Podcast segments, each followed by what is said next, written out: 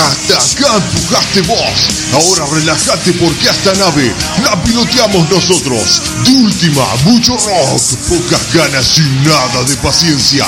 Con la conducción de Hernán G y Diego Sepp, dos engendros que no tienen ni la más pálida idea de lo que hacen acá. Lo único seguro es que van a vaciar tu cabeza. Ahora agárrate bien fuerte porque esto ya comienza.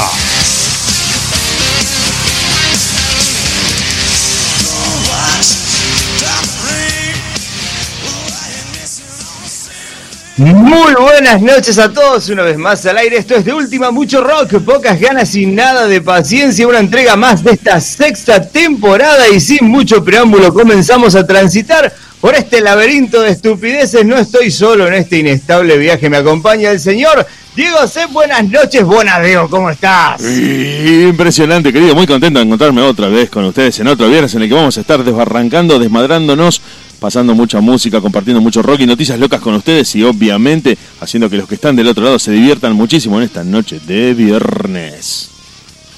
Otro semipsiquiátrico que también nos acompaña, Draco, buenas noches, ¿cómo estás?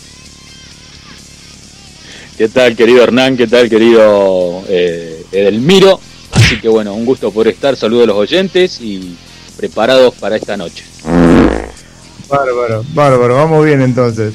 Venta de temas, señores, 10 tipos de personas según su manera de limpiar. Habíamos tratado hace algunos años con el señor Bonadeo al aire, en otra emisión de este programa, eh, la identificación de cada personalidad en base a cómo se va en el mate. Hoy traemos a cómo limpian la casa. En base a cómo limpian la casa, vamos a identificar 10 tipos de personas diferentes.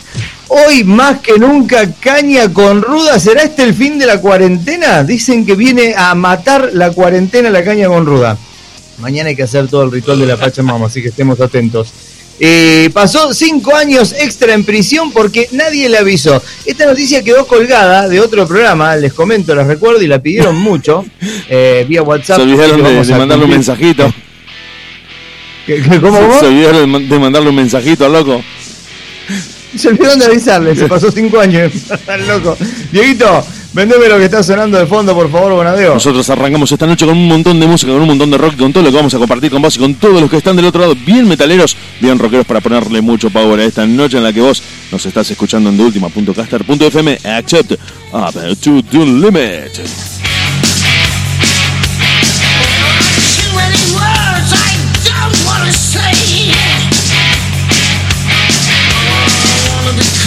De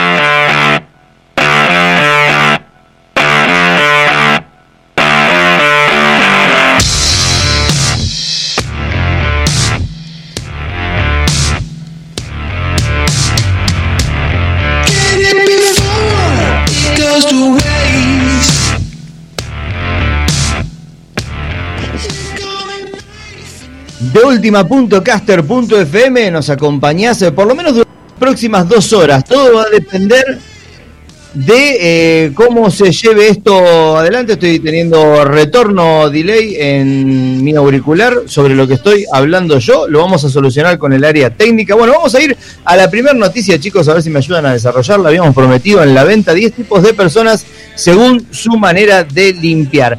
Estamos hablando de, por ejemplo, eh, eh, yo te voy a describir, les voy a describir, a ver más o menos cómo viene el tema y vamos a tratar de ir desglosando e identificando. Para que tengas una idea de esta categoría de la que vamos a hablar, entran pocas personas. Las madres y, por ejemplo, Mónica de Friends. Estamos hablando del Ah, obsesivo sí, compulsivo. Claro, claro, el, el obsesivo. Claro, El que ve bacterias en todos lados, ve gérmenes en todos lados.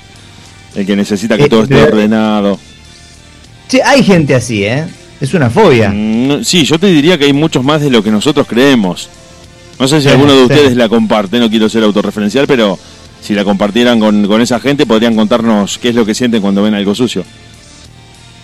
No sé. Está bueno para que entres a deultima.caster.fm. Al pie tenés todas nuestras vías de comunicación, WhatsApp, eh, redes sociales y demás yerbas. Si no está eh, Instagram y te querés comunicar por ahí, de última, ok, también lo podés hacer. Eh, tenemos el obsesivo compulsivo, tenemos el piso estudiante, se llama. Esta categoría, como su nombre indica, tiene sus orígenes en los fantásticos pisos de estudiantes, aunque eh, se ha ido extendiendo también a, en casas de solteros. Con pisos de estudiantes nos referimos a esas personas que solo limpian si saben que esa noche van a garchar o si la madre viene de visita. Ah, ¿Entiendes? Sí, sí, sí. Me parece que es más de, de loco que vive solo. A mí me pasaba más de joven, por A supuesto. un amigo también, a, a un amigo ta- también le pasa. A un amigo le pasa. A un amigo le pasa que Sí, limpia solamente. Solamente Vive con- cerca de- Sí. Vive por la zona, sí. eh, eh, en realidad no, es que no podés limpiar. eh, vamos a suponer que garchás, que es una vez por semana. Vas a garchar el, el sábado y querés limpiar lo del domingo hasta el viernes en 15 minutos, porque aparte todo es de, de forma ácida No, 15 minutos antes de que. Este amigo me contaba que tiene cajas grandes de cartón donde vuelca todo rápidamente, mete todo en bolsas de consorcio, lo esconde todo en una habitación que queda fuera de la vista y parece que el departamento es un, un canto a la limpieza y al orden y que después todo hay que ir a revolver las cajas para ir a buscar lo que quedó guardado de Claro. manera acelerada. Está, está- está todo sujeto a catálogo después. Claro, claro, pero bueno, tiene que ver eh, lo que para, para vamos a retomar un poquito para atrás. El obsesivo compulsivo, el que vos decías de Mónica de Friends, si alguno Sí. conoce la serie, era una maniática del orden, de la limpieza, de la clasificación de las cosas. Una vez que estaban limpias, eh, tenedores, cuchillos y cucharas no podían compartir el mismo cajón, no podían estar las tazas ordenadas, eh, tenían que estar ordenadas por tamaño, por tipo de taza, la taza del café, la del té, bueno, era todo un desbole. Pero hay gente que lo sufre si no lo hace, no es que lo, lo hace para romper la- las bolas. exacto. La pasa mal si no puede tener las cosas ordenadas así de esa manera. Y ya se empieza a transformar en un cuadro patológico, ¿viste? No sé si... eh, me quedé sin sonido. No los escucho, no los escucho. A ver, pará, pará. Porque... ju-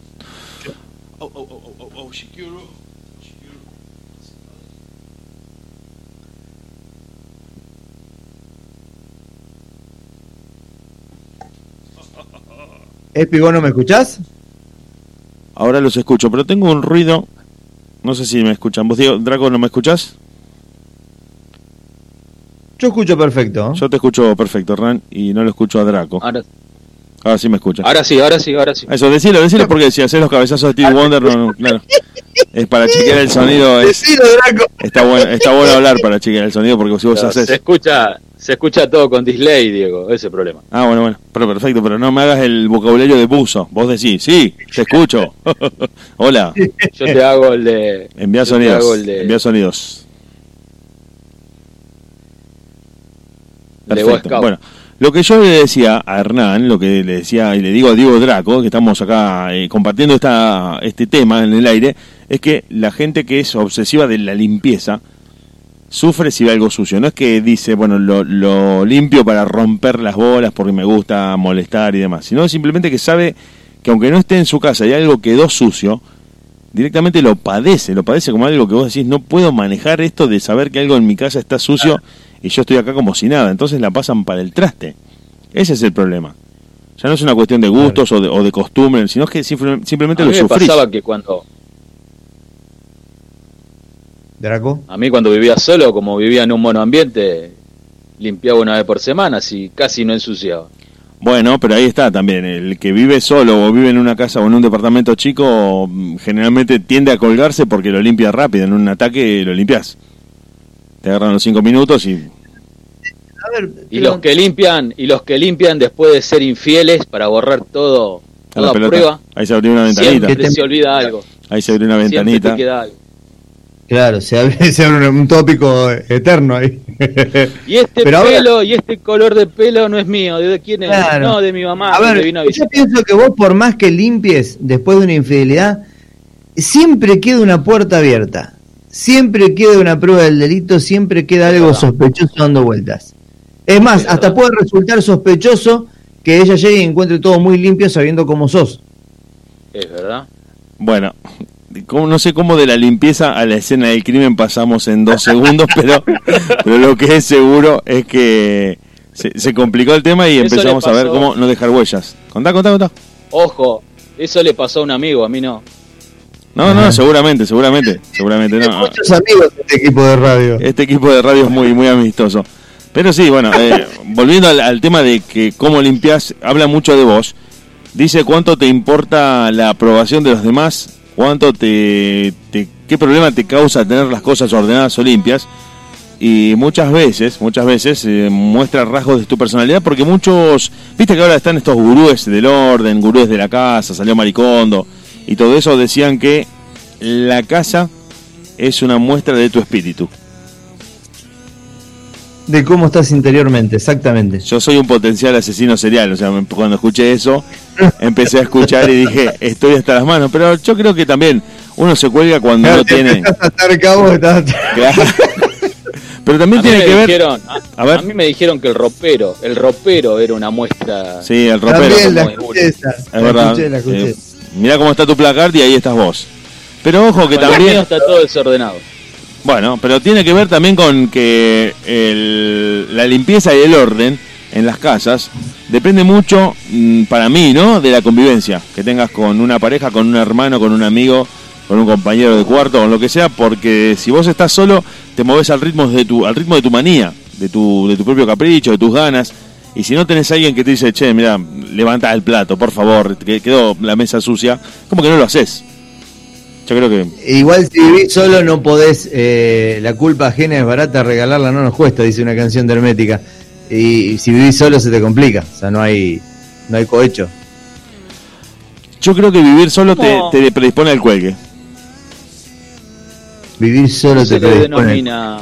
¿Qué grado de locuro, de locura se le, denem- se le, se le denomina a las personas esas que cuando entra a la casa te dice poné, pisá los patines y tenés que estar así patinando por toda la casa? Esquizofrénico. Lo- No, no, Ah, no, son no, no, no, son, son obsesivos compulsivos. Eso es un TOC. Nada. De hecho, Es un es toque. una costumbre en Japón entrar a una casa y no, no, usar, no eh, usar el calzado, quedarse en patas. Claro. Claro. Eso es comprensible. Caminas bien, tranquilo, pero si tenés que estar caminando así. Sí, más que nada es Sí, para que no sí, traigas la mugre de, de la calle y para que te conectes con la energía de esa casa. Esa es el- la creencia en Japón. Los japoneses andan, y los coreanos, los orientales, andan en pantuflas en sus propias casas. No andan con el calzado con el que pisan la, la calle. Porque dicen que esa suciedad queda dando vueltas adentro. ¿Por qué la van a arrastrar a toda la casa? No está mal esa, esa forma de pensar, ¿eh? Bueno, dicen, dicen justamente, qué sé yo, viste, los orientales como como se casan con una muñeca inflable, también te tiran esas que vos decís, che, está buena, está buena. Entonces como que no, no, no lo puedes leer, nunca lo puedes interpretar, pero sí, cuando vos vas a una casa te dan unas pantuflas, unos patines, y vos el calzado con el que estuviste pisando la, la suciedad de la calle, no lo usás.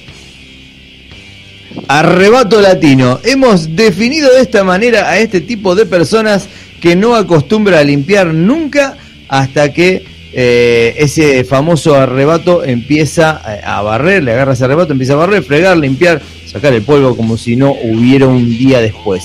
Estos arrebatos suelen ocurrir cuando tenés que estudiar, por ejemplo, para un examen, tenés que ponerte a trabajar o tenés que hacer cualquier cosa que no te gusta como las mencionadas en el punto 1 y 2, por ejemplo. El arrebato latino suele aparecer al final del trimestre, generalmente para los estudiantes, ¿no? Estamos hablando acá. No falla, estas personas están eh, hasta pulirán el parquet, bien dice, eh, antes que ponerse a hacer algo que no les apetece.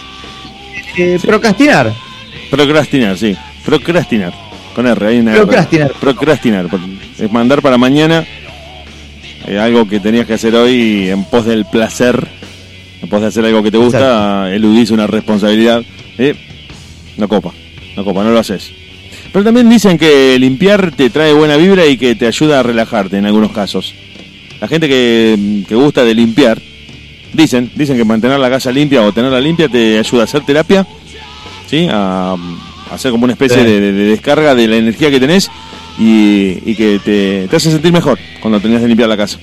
El olor a limpio, ver todo. ejercicio. Sí, no tanto, no tanto por lo físico, más que por lo mental dicen que la limpieza te... No sé si ustedes están de acuerdo con eso.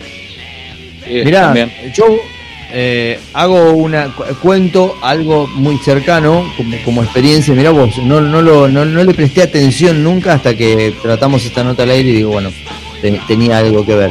Yo conozco un familiar, tengo un familiar que se levanta y si ve la casa eh, levemente desordenada, eh, arrastra un humor del ojete durante todo el día. Sí, durante el sí, resto está de la bien, jornada. es entendible y es lógico. No, no me parece que esté Claro. mal. Que uno no limpie, que No, uno no, se ha no colgado. No, no, no, pero lo pensaba, digo, a veces tendemos a pensar que la gente que se preocupa mucho por el orden o por la limpieza es como muy rompebolas. Uno piensa eso. Claro. Cuando uno no limpia, piensa que el que limpia es un rompebolas. Pero yo creo que el orden también forma parte de, que, de algo que vos necesitas para sentirte bien. Que vos haces cosas Claro. para no, o por lo menos para no sentirte mal, me parece. Bueno, yo hay otro hay otro subgrupo que cuando este, personas como esta que acabo de mencionar se ponen medio densas entran en acción. Se llama el listo. Lo que hace este tipo de personas es limpiar de la manera más superficial posible para que se note, pero sin gastar demasiada energía. Ese típico levanto la alfombra y meto la. O el que copia los muebles con el trapo de piso. ¿Cómo, cómo? El que copia los muebles con el trapo de piso. Que va pasando. Yo hacía eso cuando yo hacía eso cuando sabía que mi madre venía a visitarme. Ahí empiezo. Ahí empiezo. Cuando la madre venía a ver- bueno, recibir una visita por ahí, estamos en el mismo segmento de lo que dijimos antes de viene la novia. Claro. Claro, pero creo que con tu vieja hay un canal de confianza en el que decís, vieja, no rompa, limpia vos, si Eh, querés. patea todo y sentate donde pueda. Claro. Claro. Si no me vas a hacer poner otra vez la canción de Palito no. Ortega. Tengo otro segmento que se llama Navaja Suiza. Los nombres son terribles. Los nombres son terribles. Terrible. Ah, no, pero pará, navaja Eh, suiza está bien, ahora, ahora entiendo, porque es eh, el perfecto para limpiar. Claro. Por Sabe para qué sirve cada uno de Claro. los productos y los usa adecuadamente. El Sí, navaja sí, sí. suiza. eh, el navaja suiza no. Ah, no, el experto. Si el experto sabe para qué sirve cada uno de los productos y los usa adecuadamente, el navaja suiza no. Este tipo de persona usa un producto de limpieza para todo, claro. Que sirve para todo. Sirve para todo, exactamente. Para todo. Para el baño, para la cocina. Bueno, pero pará, porque, ojo, que agarra un ataque de nervios. Ojo ahí, ¿eh? La, la- sí, eh, pero es un problema porque el que es realmente obsesivo compulsivo de la limpieza, usar un solo producto para todo, hasta puede ser que no corresponde y le agarra un ataque de nervio más grande a otro obsesivo de la limpieza, ¿no? Claro, bueno, pero yo creo, yo creo lo contrario. personas. Yo creo lo contrario ahí. Ahí. Vos sabés que me parece que eso de que hay un limpiador de pisos, un detergente para las vajillas, un detergente para el baño y todo eso para mí es un invento del comercio para que vos compres 10.000 boludeces. En realidad se puede limpiar todo con lo mismo. Todo con todo porque la base es la misma. Es un, Y a sí, es veces un- producto de eso, a veces producto de eso hacen unas mezclas raras que terminan con la nariz así. Sí, el problema es cuando mezclas detergente con lavandina, ahí entras a, a flashear. Ves elefantes porque te produce alucinaciones. ¿Posta? Claro. Sí, sí, los vapores que liberan te, te hacen ver boludeces. Te crees que está ganando la Mirá Copa de la que FIFA, te crees que está gambeteando gente y el balde que está ahí con el trapo de piso y vos decís, me estoy ganando la final del mundial y vos decís, no, no, te, te, te gambeteaste un secador y una escoba, boludo, para un poco. Sí, sí. No da para más. De última, mucho rock, pocas ganas y nada de paciencia. Apenas volvamos, vamos a estar hablando también de un flaco que fingió su propia muerte para evitar la cárcel y lo agarraron por un error de ortografía. Cuando volvamos al aire después de lo que vas a vender, Dieguito, ahora, de lo que vas a vender, Bonadeo, eh, vamos a estar hablando de este flaco mala suerte y estamos tema, monotemáticos hoy con el tema cárceles. Así que vendeme lo que sigue y cuando volvamos estamos con esto. Nos quedamos escuchando música con vos y con todos ustedes. Están muy ochentosos también, así que nosotros agregamos las canciones que ustedes quieren escuchar en deultima.caster.fm. Dueño de un eh, labio levantado que marcó a fuego la imagen de los 80 que grabó el disco emblemático Rebel que pasó a la historia como el rubio teñido al que no le importaba nada, Billy Idol y este Blue Highway.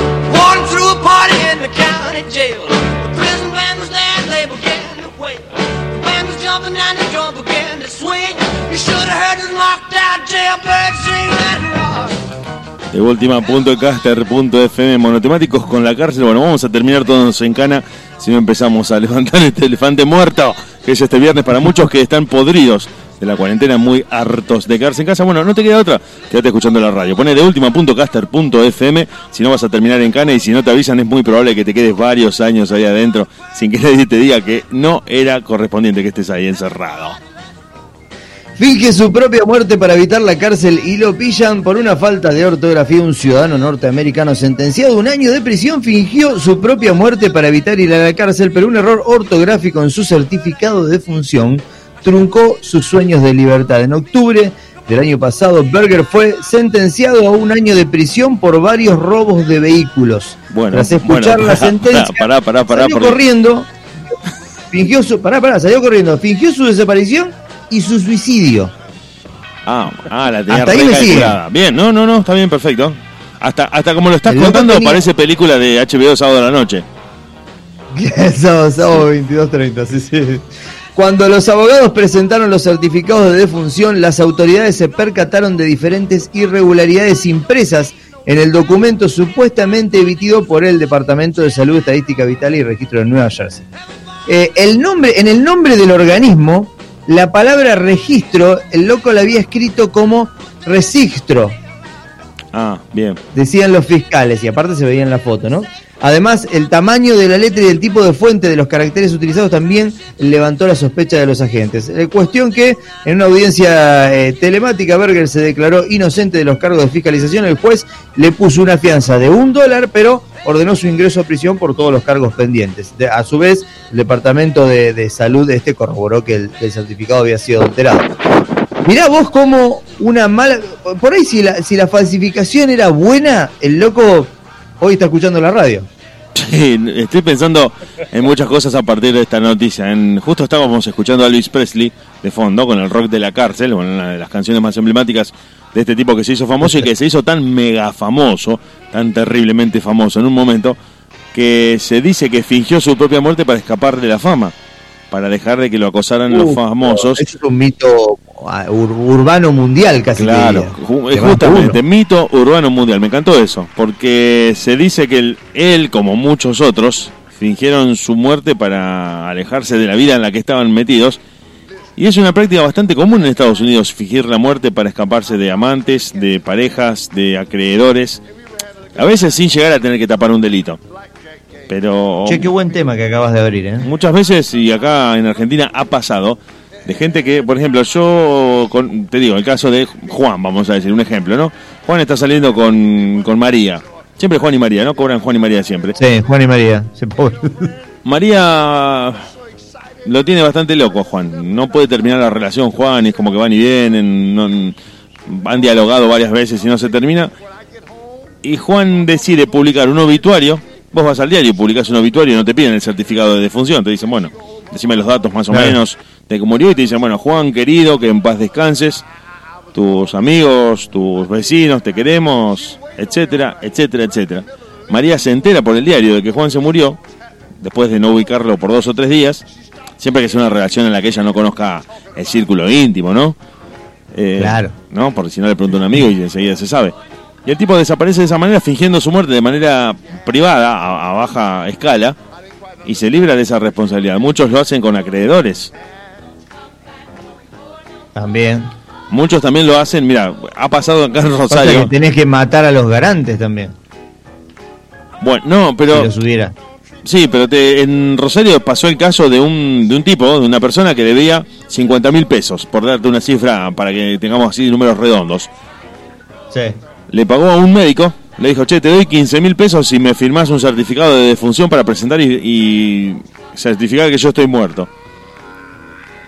El tipo se dio de baja de todos lados, se, se le rompió el documento, demás, por los 15 mil pesos que le pagó el médico, y se zafó de pagar los otros 35 mil que le debía a acreedores no muy santos ni muy legales que lo estaban buscando.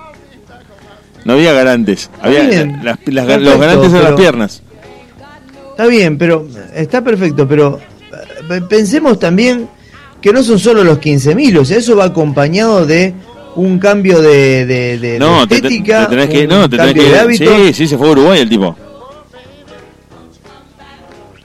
Y pero la guita tuvo que haber sido mucha más, por supuesto, ¿no? Sí, sí, bueno, después no se supieron todos los entretelones de la historia, pero se supo que le había pagado un médico que le sobornó para que fingiera su propia muerte y de esa manera librarse de un montón de gente que lo estaba persiguiendo y buscando. Y que se dice que Michael Ahora, Jackson ¿qué- lo hizo, que Jabran lo hizo. Ahora lo hizo, claro. Bueno, viste, se dice, no sé.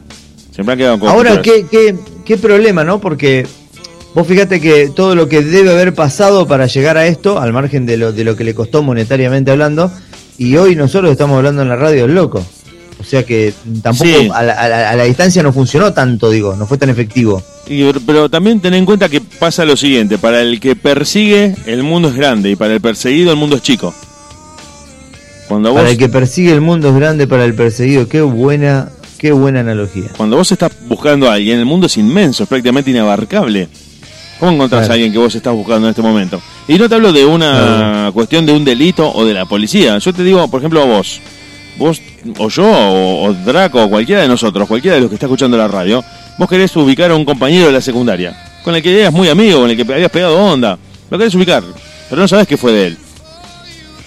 A uno y recurriendo a Facebook, tenés que hacer una publicación, decir, estoy buscando a José Pérez, que, no sé, cursó en tal escuela, en tal año, si alguien lo conoce, tratás de recurrir a eso y aún así te resulta difícil. Y si vos te estás escapando tratando de ocultar, no hay lugar que te alcance para ocultarte. Igual esta noticia que vos traes a colación de, de la noticia que estábamos tratando es, eh, bueno, pa- para, para los que nos están escuchando por ahí no son de, de, este, de esta ciudad, de este país, Rosario, Santa Fe, República Argentina, estamos hablando, Ciudad Rosario, Bien, buen dato, las buen dato. principales ciudades Sí, del país. Exacto. Eh, pero esto, esto que vos traes eh, no es contemporáneo, o sea, debe tener por lo Mm. menos dos décadas. Eh, sí, sí, pre, pre, pre-internet y pre-redes sociales. Ay, ¿cómo le dice? Ahí está el dato, ahí está el dato clave. Sí, sí, sí, sí. Totalmente, totalmente. Si no, Claro, claro, porque hoy, hoy es mucho más difícil esto. y es muy, es prácticamente imposible, te encuentran sí o sí. Con un buen laburo de inteligencia encontrás a cualquier persona en internet. Yo, hay un montón de bases de datos. De hecho, hay páginas a las que le pagás y te dicen de- dónde trabaja la persona, dónde está registrado. la gente, claro. Claro, porque lo que se vende, hoy en día se venden datos. El gran tráfico entre las empresas es el de los datos. De hecho, puntualmente. La era de la no privacidad. El problema de TikTok hoy en día, que están enfrentando, que lo habíamos contado en el noticiero antes de que volara todo por los aires, que Estados Unidos está pensando en comprar TikTok, que es una aplicación china, es la número uno de este momento en el mundo. Todo el mundo está subiendo eh, contenido a TikTok, es la que usan todos. Y Estados Unidos la quiere comprar porque se dieron cuenta de que los datos de los usuarios de TikTok están siendo enrutados hacia China. Entonces dijeron, pará, pará, pará, pará. Y Microsoft ya está negociando la compra de, de TikTok porque se quieren hacer con toda esa información y quieren evitar un hackeo a gran escala de todos los servidores norteamericanos. Los chinos lograron meterse a los servidores norteamericanos sin hackers, con una aplicación. Se la hicieron recontra bien. Pusieron de moda una aplicación. Claro. No, no, no trataron de meterse por una IP. Vos sabés por- que el otro día en una cómo cómo de la de, de la cárcel saltamos este tipo de cuestiones es mágica la radio de noche. La radio post 22 es terrible. Y eso es lo que Eh, tiene. vos sí, sabés que el otro día en una eh, ustedes saben porque a- a- le contamos a la gente que hay un tercer eh, un tercer co-conductor de, de radio conductor y está como medio apagado hoy.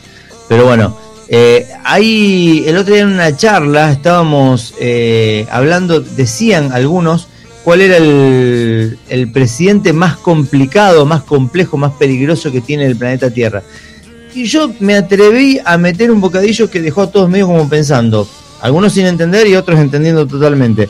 Dije, yo más que miedo a algún, pero decían Trump, decían el, el presidente de China, mira, decían Putin, yo le tendría más miedo a Mark Zuckerberg que a cualquier otro presidente. Yo le tendría Porque más miedo a otros. Como quienes. No te, no te puedo decir el nombre porque ni yo lo sé. Y operan, Apa. operan desde las sombras. Está bien, claro. El bien, bien, el- bien ahí. Vos siempre conocés el nombre de los subalternos, nunca el del jefe. Ese es un excelente comentario. Y si vos me decís, no, porque el presidente de China o Mark Zuckerberg, mirá el poder que tiene, mirá el alcance que tiene. Sí, pero ¿quién está atrás de él y no da la cara? ¿Quién es el Pero que habla, habrá, habrá alguien atrás de Mark Zuckerberg. Yo digo que hay un grupo grande de empresarios y políticos que no tienen la relevancia y la exposición que tienen estas personas y que tienen, terminan teniendo más poder. Bueno, la historia lo ha demostrado. La historia lo ha demostrado, no, no es una cuestión que, que yo digo porque se me ocurre ahora, pero si vos analizás Sí, más sí, o menos sí. la historia de, de las presidencias, de los reyes y de, lo que ha pasado durante toda la historia de los gobiernos, siempre está el que muestra la cara, el, el Vladimir Putin, el Donald Trump, el, el Mark Zuckerberg, si querés, o el presidente de China, por ejemplo, no sé, el que se te ocurra, y el que está de ministro, de secretario, de, de- que está de ahí de costado y es el que le baja letra, el que le dice, no, vos tenés que hacer esto, a vos te convendría, el que lo asesora, el que lo aísla de la realidad y el que termina tomando las verdaderas decisiones. Entonces, viste, a esa gente es realmente a la que... Yo siempre te cito el mismo caso de la serie House of Cards, que siempre te lo cuento, que en algún momento es una serie que, que te La voy a tener que, la ver en vieras. algún momento, sí. El loco es secretario de Estado. No lo conoce nadie, no va a ningún canal de televisión ni a ningún debate, nadie le hace una nota, no está en la, en la conferencia de prensa de la Casa Blanca. Y sin embargo el tipo estaba en el salón oval con el presidente de Estados Unidos y le decía, no, mirá, vos te- la verdad que acá te estás equivocando, esto lo estás haciendo mal. Y le termina serruchando el piso y queda de presidente él, a fuerza de las decisiones que iba tomando. Claro. La Y puta madre. Y ¿eh? cuando él pasa a ser presidente, lo mandan a llamar y le dicen, tenés una reunión en un bosque con toda esta gente, te vamos a ir a buscar, te vamos a estar esperando, lo llevan a un evento donde estaban comiendo un asado, así con unas fogatas, todo muy loco. Y le dicen acá, eh, están los 80 tipos más poderosos del mundo. Nadie los conoce. O si los conocen, no saben el poder que tienen. Y estaban los dueños de las petroleras, de los dueños del combustible, de, lo- de los campos, del, cereal, de los alimentos. Y el tipo te dicen, yo la verdad que estoy haciendo lobby para que tal tipo sea presidente de tal país. Ellos ni saben que yo estoy atrás de todo esto. Y estoy tratando de meter a Juancito de presidente en tal país. Yo ni siquiera vivo en ese país. Estoy tratando de meter a Juancito de presidente en tal país. Es muy violenta la Pero te cuento por qué, te cuento por qué, ya que la radio nos permite este pulso de poder charlarlo.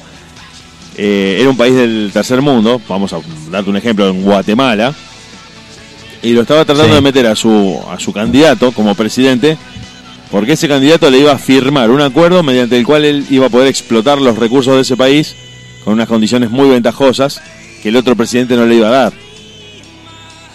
Entonces se estaba haciendo todo el lobby para meterlo al tipo de presidente, para eh, socavar la oposición y de esa manera no solo hacer una diferencia económica inmensa, sino también usar ese poder para cualquier tipo de acuerdo con otros políticos. Muy, muy, muy violento. Muy, muy zarpada la. Por eso te digo, ¿Está, Diego, ¿Está Diego Draco al aire? ¿Está Draco dando vueltas? ¿Me escuchan bien ahora? te escuchamos, Te bien. escuchamos perfecto, Draco. Bueno, yo acabo de reiniciar mi equipo, así que no sé de qué estaban hablando. Acabo de entrar. Estábamos hablando de los poderosos, de los presidentes y principalmente estábamos hablando del rock and roll que la gente quiere escuchar en esta noche de la radio. Si vos estás de acuerdo, yo voy a preparar un mate, voy a calentar el agua para armar unos matecitos bien calientes a esta hora, en esta noche de viernes, en la que me parece que vamos a estar hablando en un tono más reflexivo, mucho más calmado, mucho más pausado, porque así lo permite la radio. Y para ustedes, para los que están del otro lado, gracias, gracias, gracias chiques por estar ahí, por estar escuchándonos nosotros. En nada, en minutos, en breves instantes, volvemos para estar, ¿sabes con quién? Sí, adivinaste, con vos.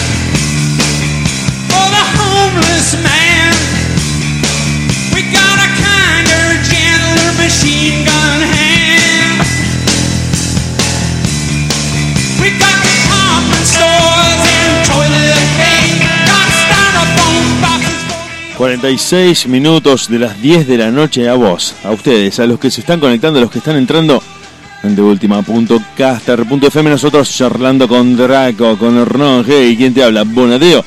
En esta noche de viernes en la que vos estás eh, dejando la radio de fondo, en la que te estás conectando con nosotros para disfrutar un rato de la compañía que nosotros te hacemos en deultima.caster.fm rock, desbarranque, temas serios, noticias locas, chistosas, simplemente para acompañarte, para que vos te quedes a esta hora disfrutando muchísimo la radio con nosotros, este amor imposible por el que nosotros profesamos por el micrófono, por estar en el aire, por estar en vivo y por estar esa sonrisa socarrona de mi amigo Diego Draco. Le voy a preguntar a ver qué es lo que le pasó. Bájame la música. ¿Qué te pasa, Draco? Tengo, Nada, nada. Tengo nada, una nada. interferencia. Me causó gracia, me causó gracia lo del micrófono. Sí, con su, con su simbología fálica que tiene el micrófono siempre. Una- No, nada que ver, nada que ver.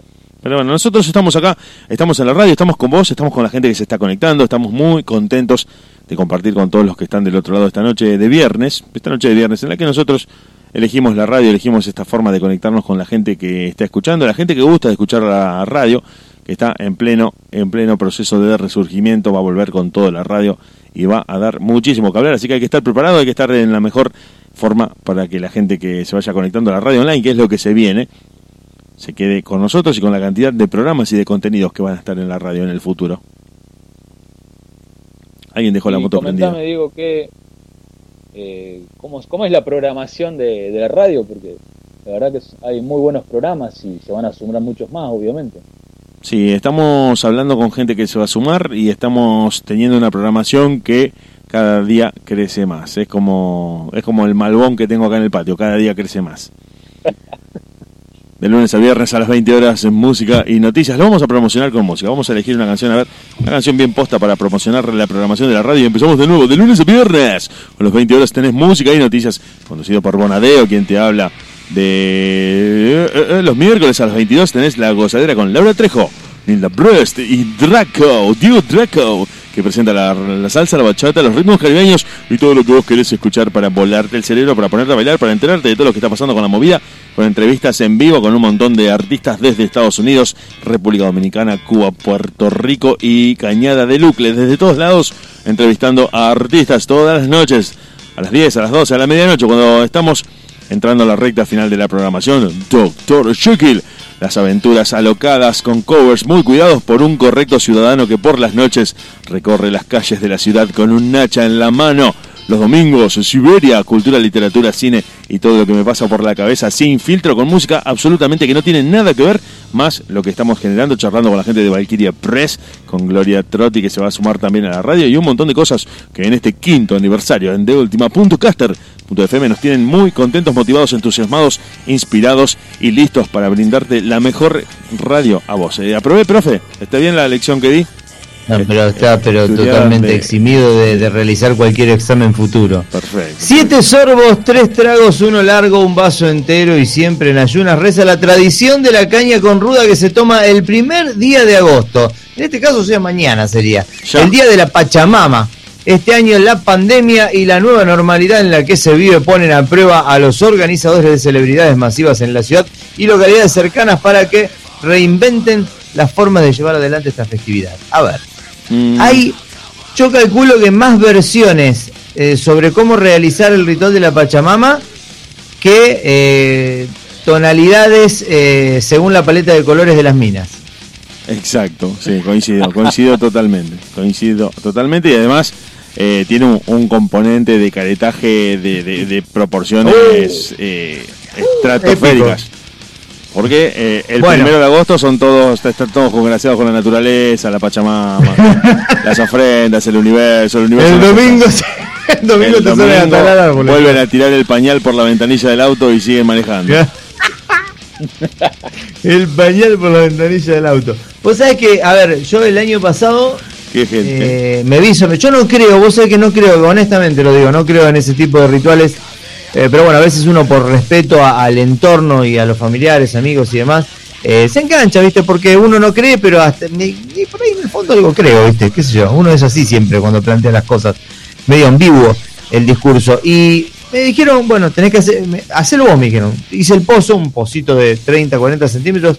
Vayan escuchando y corríjanme a ver si ah, lo, lo hacen de forma diferente ustedes si alguna vez lo hicieron. Yo jamás lo Pocito de hice. 30, pocito de 30, 40 centímetros y tenés que darle a la madre tierra eh, eh, como agradecimiento, una ofrenda por todo lo que te da. Porque en teoría si te da salud, te da trabajo, te da dinero, o te da, te da amistades, o lo que vos concibas como algo positivo en tu vida, se lo tenés que agradecer dándole alimentos. Principalmente era, dejábamos, algunos dejaron una fruta, otros dejaron algunas nueces, otros dejaron yerba, azúcar, se armó un pastiche terrible, viste, porque vino el perro, me arriba de eso, se armó una pasta in- inconcebible.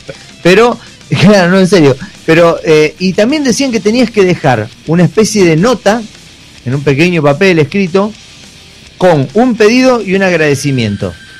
¿Está? A la Pachamama todo dirigido, un pedido a la Pachamama, es decir, le pedís a la Madre Tierra algo más para el año siguiente y le agradeces algo que vos consideres que haya sido positivo desde el último ritual hasta el actual. Presuponiendo- último que vos le hayas pedido. Que se cumplió. Y presuponiendo que la Pachamama entiende la gramática castellana. Vamos a, por eso, por eso hablo, por eso no creo. Ahí estás tocando la parte por la Hay- cual yo no creo. Hay que suponer que la Pachamama Bueno, habla español. ahora, yo describí como lo hice.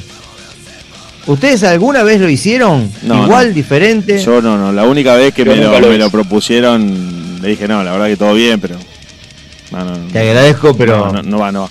To- más que el perro enterrando el hueso no he visto algo más natural. Con- conté con la desaprobación en su momento de la gente que lo estaba haciendo, diciéndome que bueno, era una tradición que se mantenía y que demás, pero digo, no es coherente con lo que uno realmente sostiene durante el resto del año y hacerlo para subirlo a las redes sociales o, o decir para la fotito en Instagram, sacame una foto enterrando caramelos. Y me- para mí me genera el, efe- el efecto contrario, sos, sos menos pachamama que, que- Todo bien, viste, pero bueno, no- ¿y qué, qué hay que hacer? ¿Qué hay que hacer para tener autoridad el primero de agosto y hacer el ritual de Pachamama? Por ejemplo, bueno, lo del pañal por la ventanilla es inaudito. No, no, no, es inconcebible. Estamos.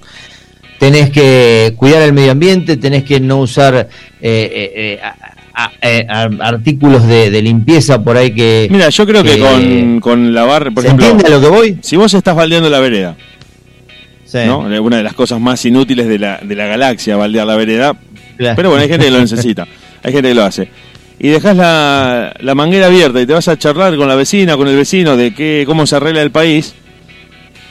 Yo creo que no haciendo No, eso, Disculpame. no haciendo voy un eso poco ya- ya más sos atrás, más- digo, más- baldear la vereda con agua de red es, es, es- ya es un delito. por eso te digo, por eso te digo. eh, Entonces, el primero de agosto nos tomamos la caña con ruda pensando que nos congraciamos con el universo y la Pachamama cruzada de brazos nos dice, qué pedazo de hijo de... Mirá vos. Qué pedazo de hijo de puta. Y encima lo sube a Eso- Instagram, claro.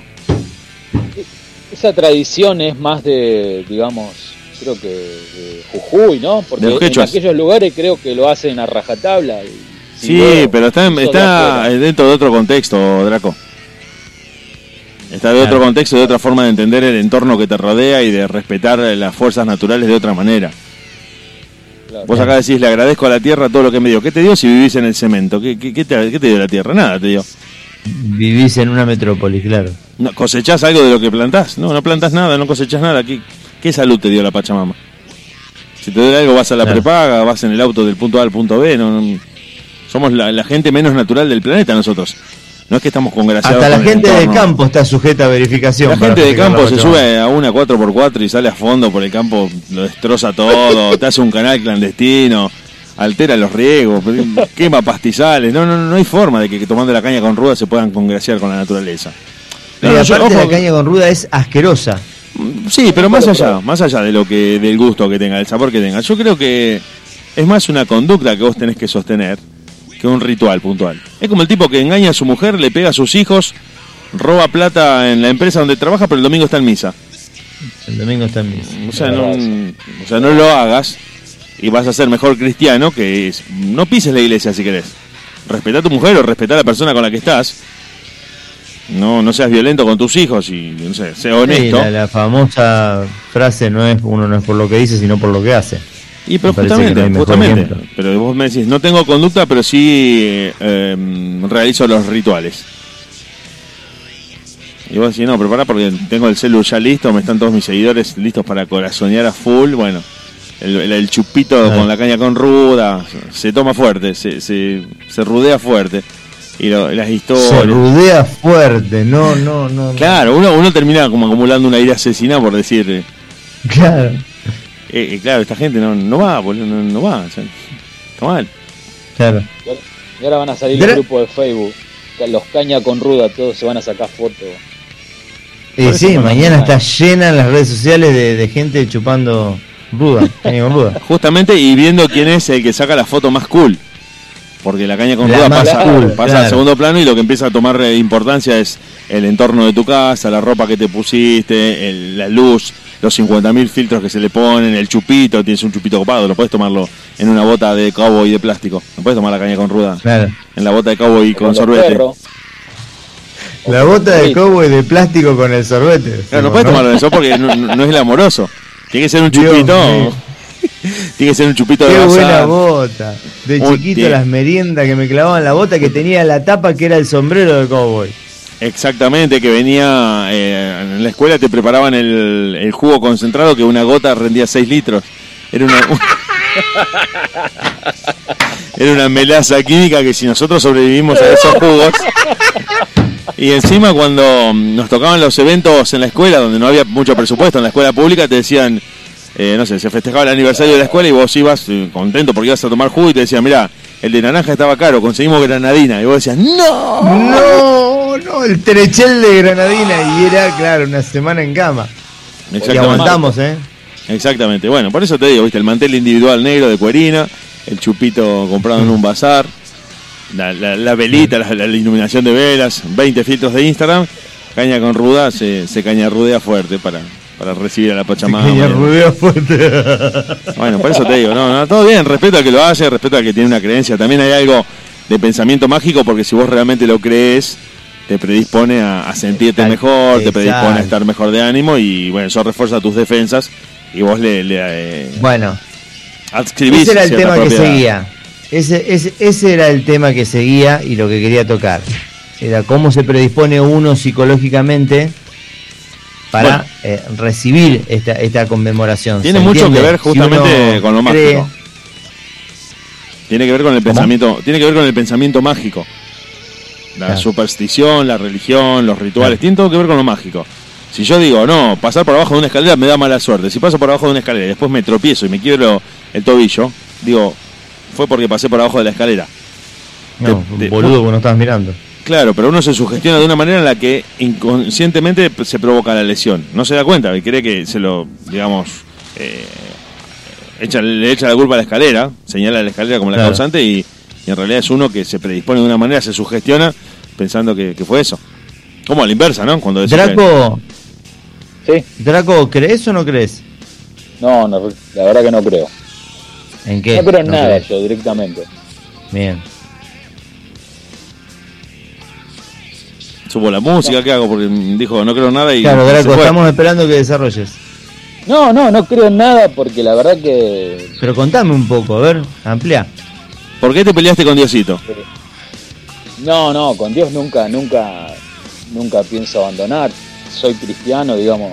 Pero hace dos segundos, hace una ¿Por qué oración decís que no atrás, dijiste que no creías en nada. No, Mátalo, porque- mátalo, mátalo. Por ejemplo,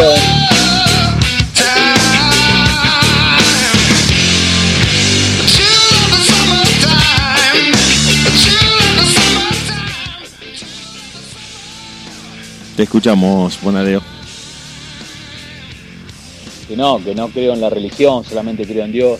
Eh, hay mucha falsedad en la iglesia y en las religiones, sí. Creo que eh, la religión lo único que te hace es mantenerte atado y no te deja avanzar en muchas cosas y no te permiten vivir tu vida plenamente. ¿Y cómo te comunicas con, con Jebus? Y a través de un rezo. Yo en mi caso leo la Biblia, rezo. Es decir, es medio- ¿Qué le voy a ocultar? es- ¿Qué, es le medio- voy, qué le voy a ocultar a Dios si Él conoce mi corazón? Es como el KGB, está en todas partes. Es verdad. Claro, digamos que voy a ser hipócrita y hacer cualquier cosa y después me voy todos los hoy, los domingos, gloria a Dios, gloria a Dios, gloria a Dios y después soy cualquiera. No, prefiero quedarme en mi casa tranquilo. Duras declaraciones, ¿eh? Polémicas, controvertidas. Polémicas declaraciones. Urgente. Exclusivo de última.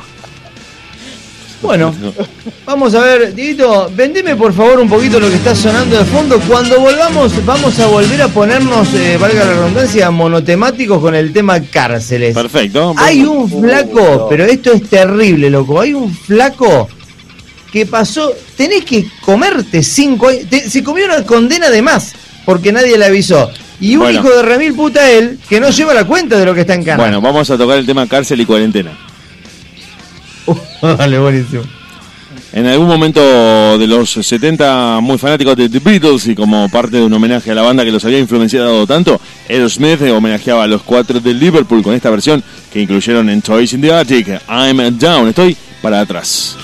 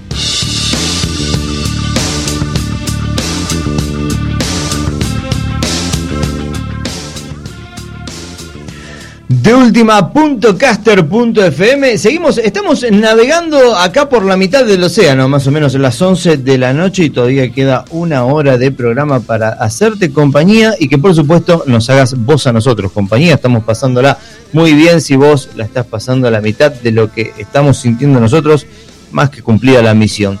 Tenemos de la mano del señor Draco en este momento un profundo análisis, yo casi le diría doctor Draco.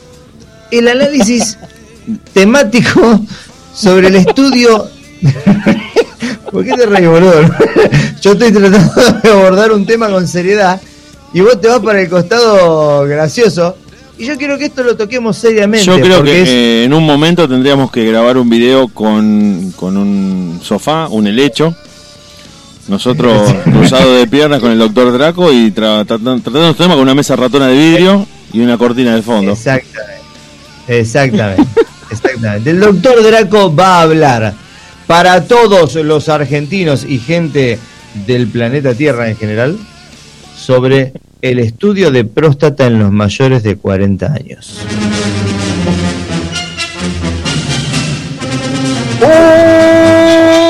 Último momento.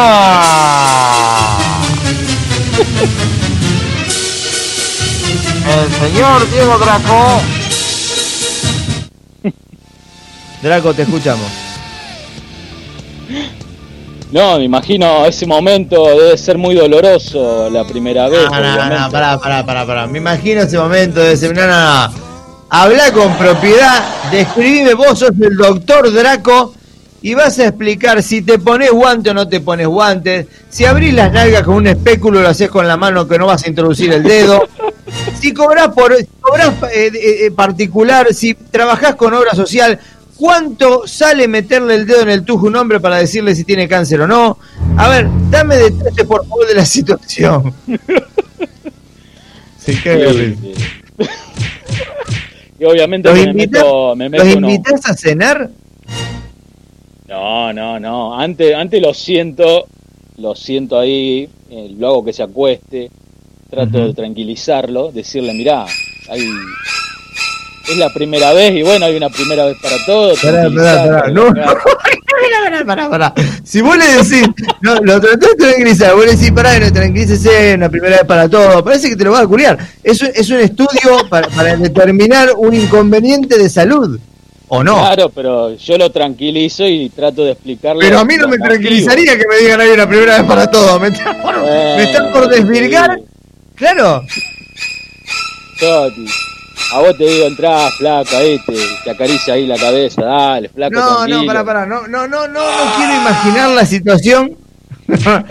Corramos eso. Ahora, yo te describo una situación. X. Viene un flaco, piola el loco, vos lo ves medio acobachado, porque uno puede ser muy piola, pero cuando entra ahí es una cuestión, es una cuestión invasiva, ¿se entiende? Claro. Vos sos el doctor.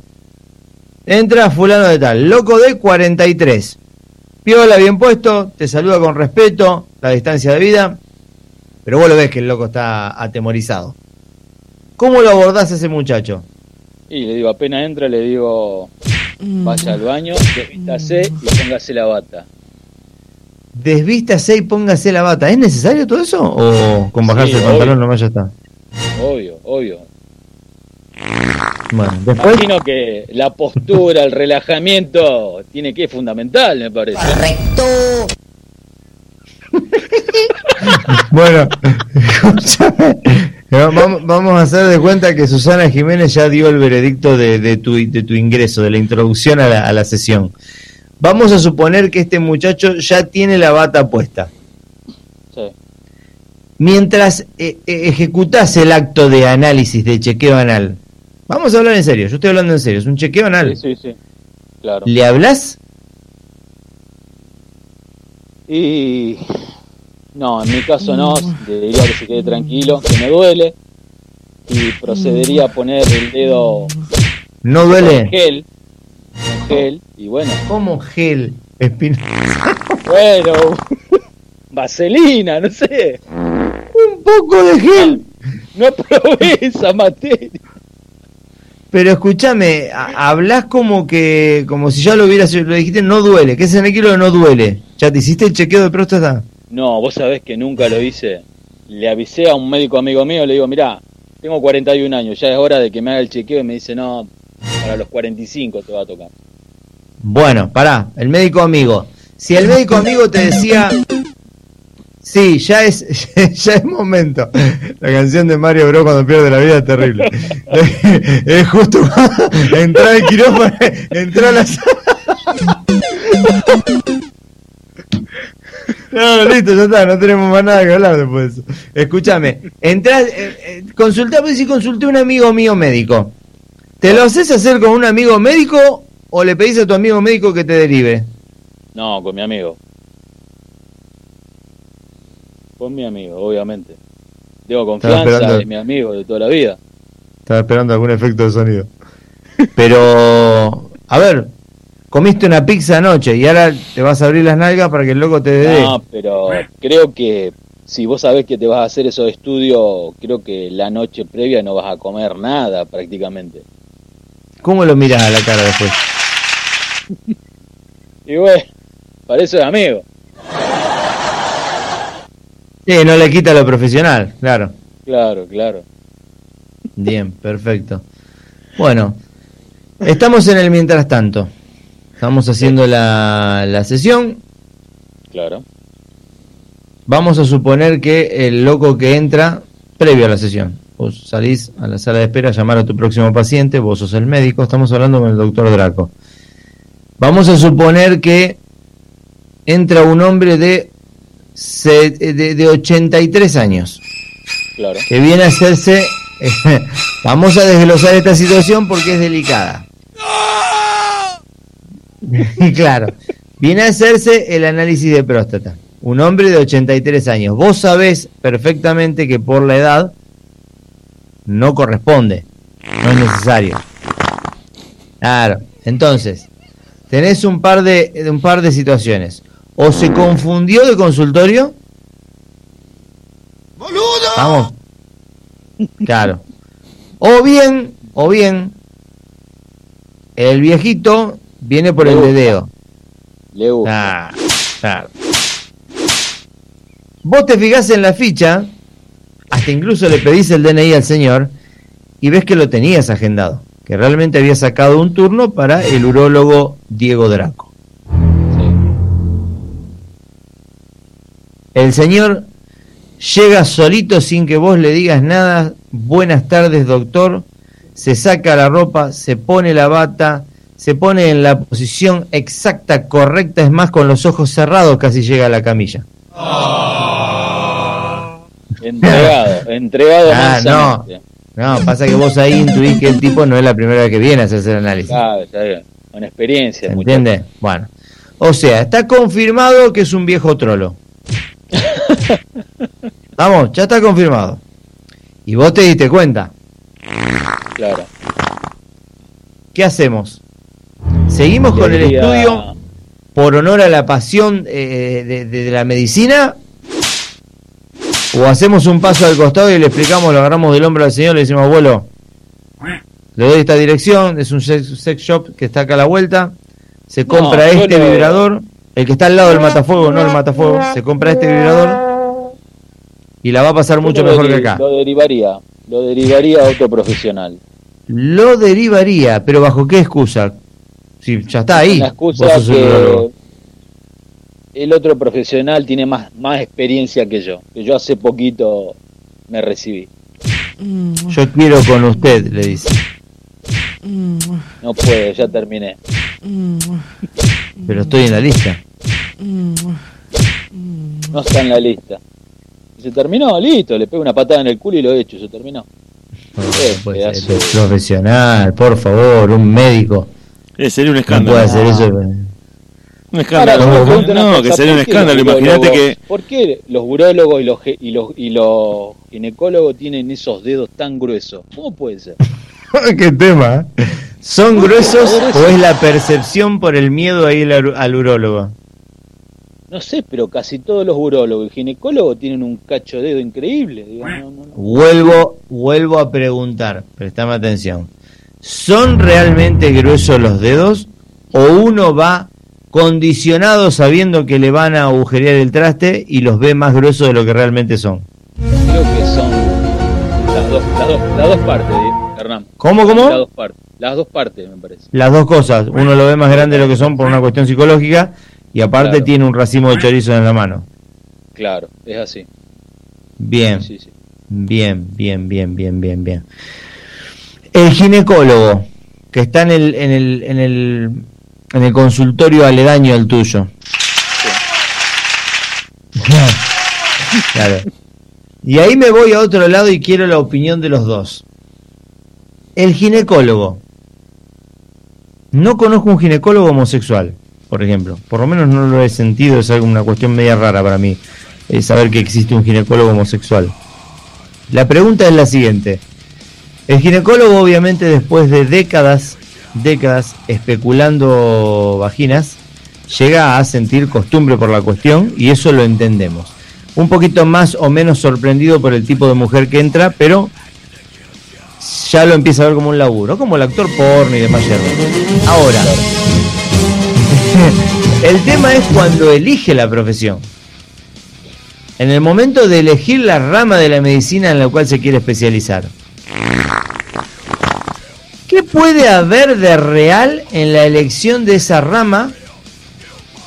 ¿Se entiende la pregunta? ¿Qué puede haber de real o, o realmente es una cuestión sexual? Me encantan las cajetas, voy a elegir esa rama porque quiero especializarme ahí. Para mí tiene que ver una cuestión de Para mí en lo, lo sexual no es. Para mí no lo es esa parte. Una cuestión de estudio para mí.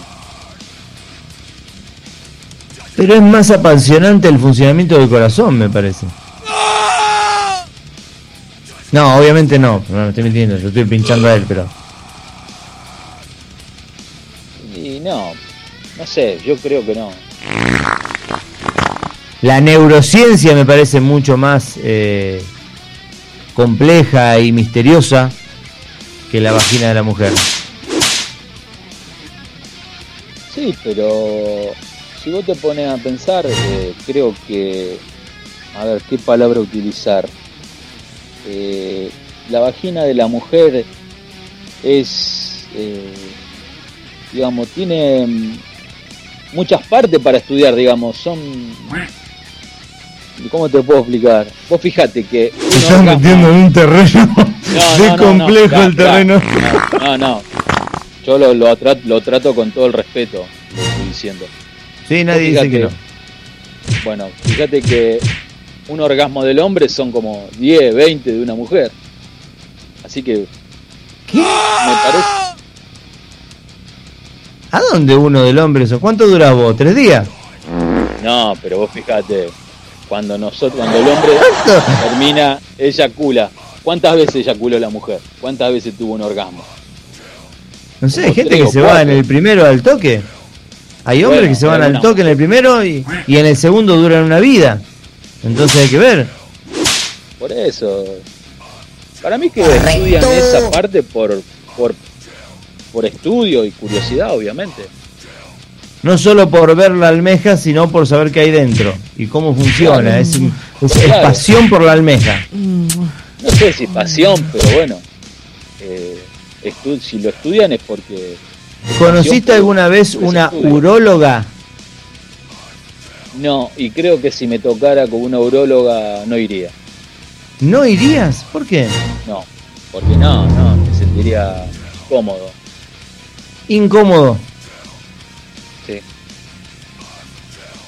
Perfecto. ¿Y vos? Yo creo que me sentiría mucho más cómodo con una uróloga que con un urólogo, por una cuestión de homosexualidad. No es que tenga un rechazo sórdido a la homosexualidad, pero eh, me gusta más que una mina me veo la chota en vez que un loco.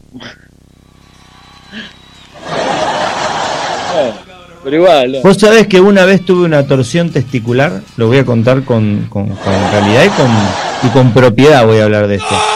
Eh, bueno, y uno de los estudios eso? que me tuvieron que hacer, no importa en detalle, una torsión testicular.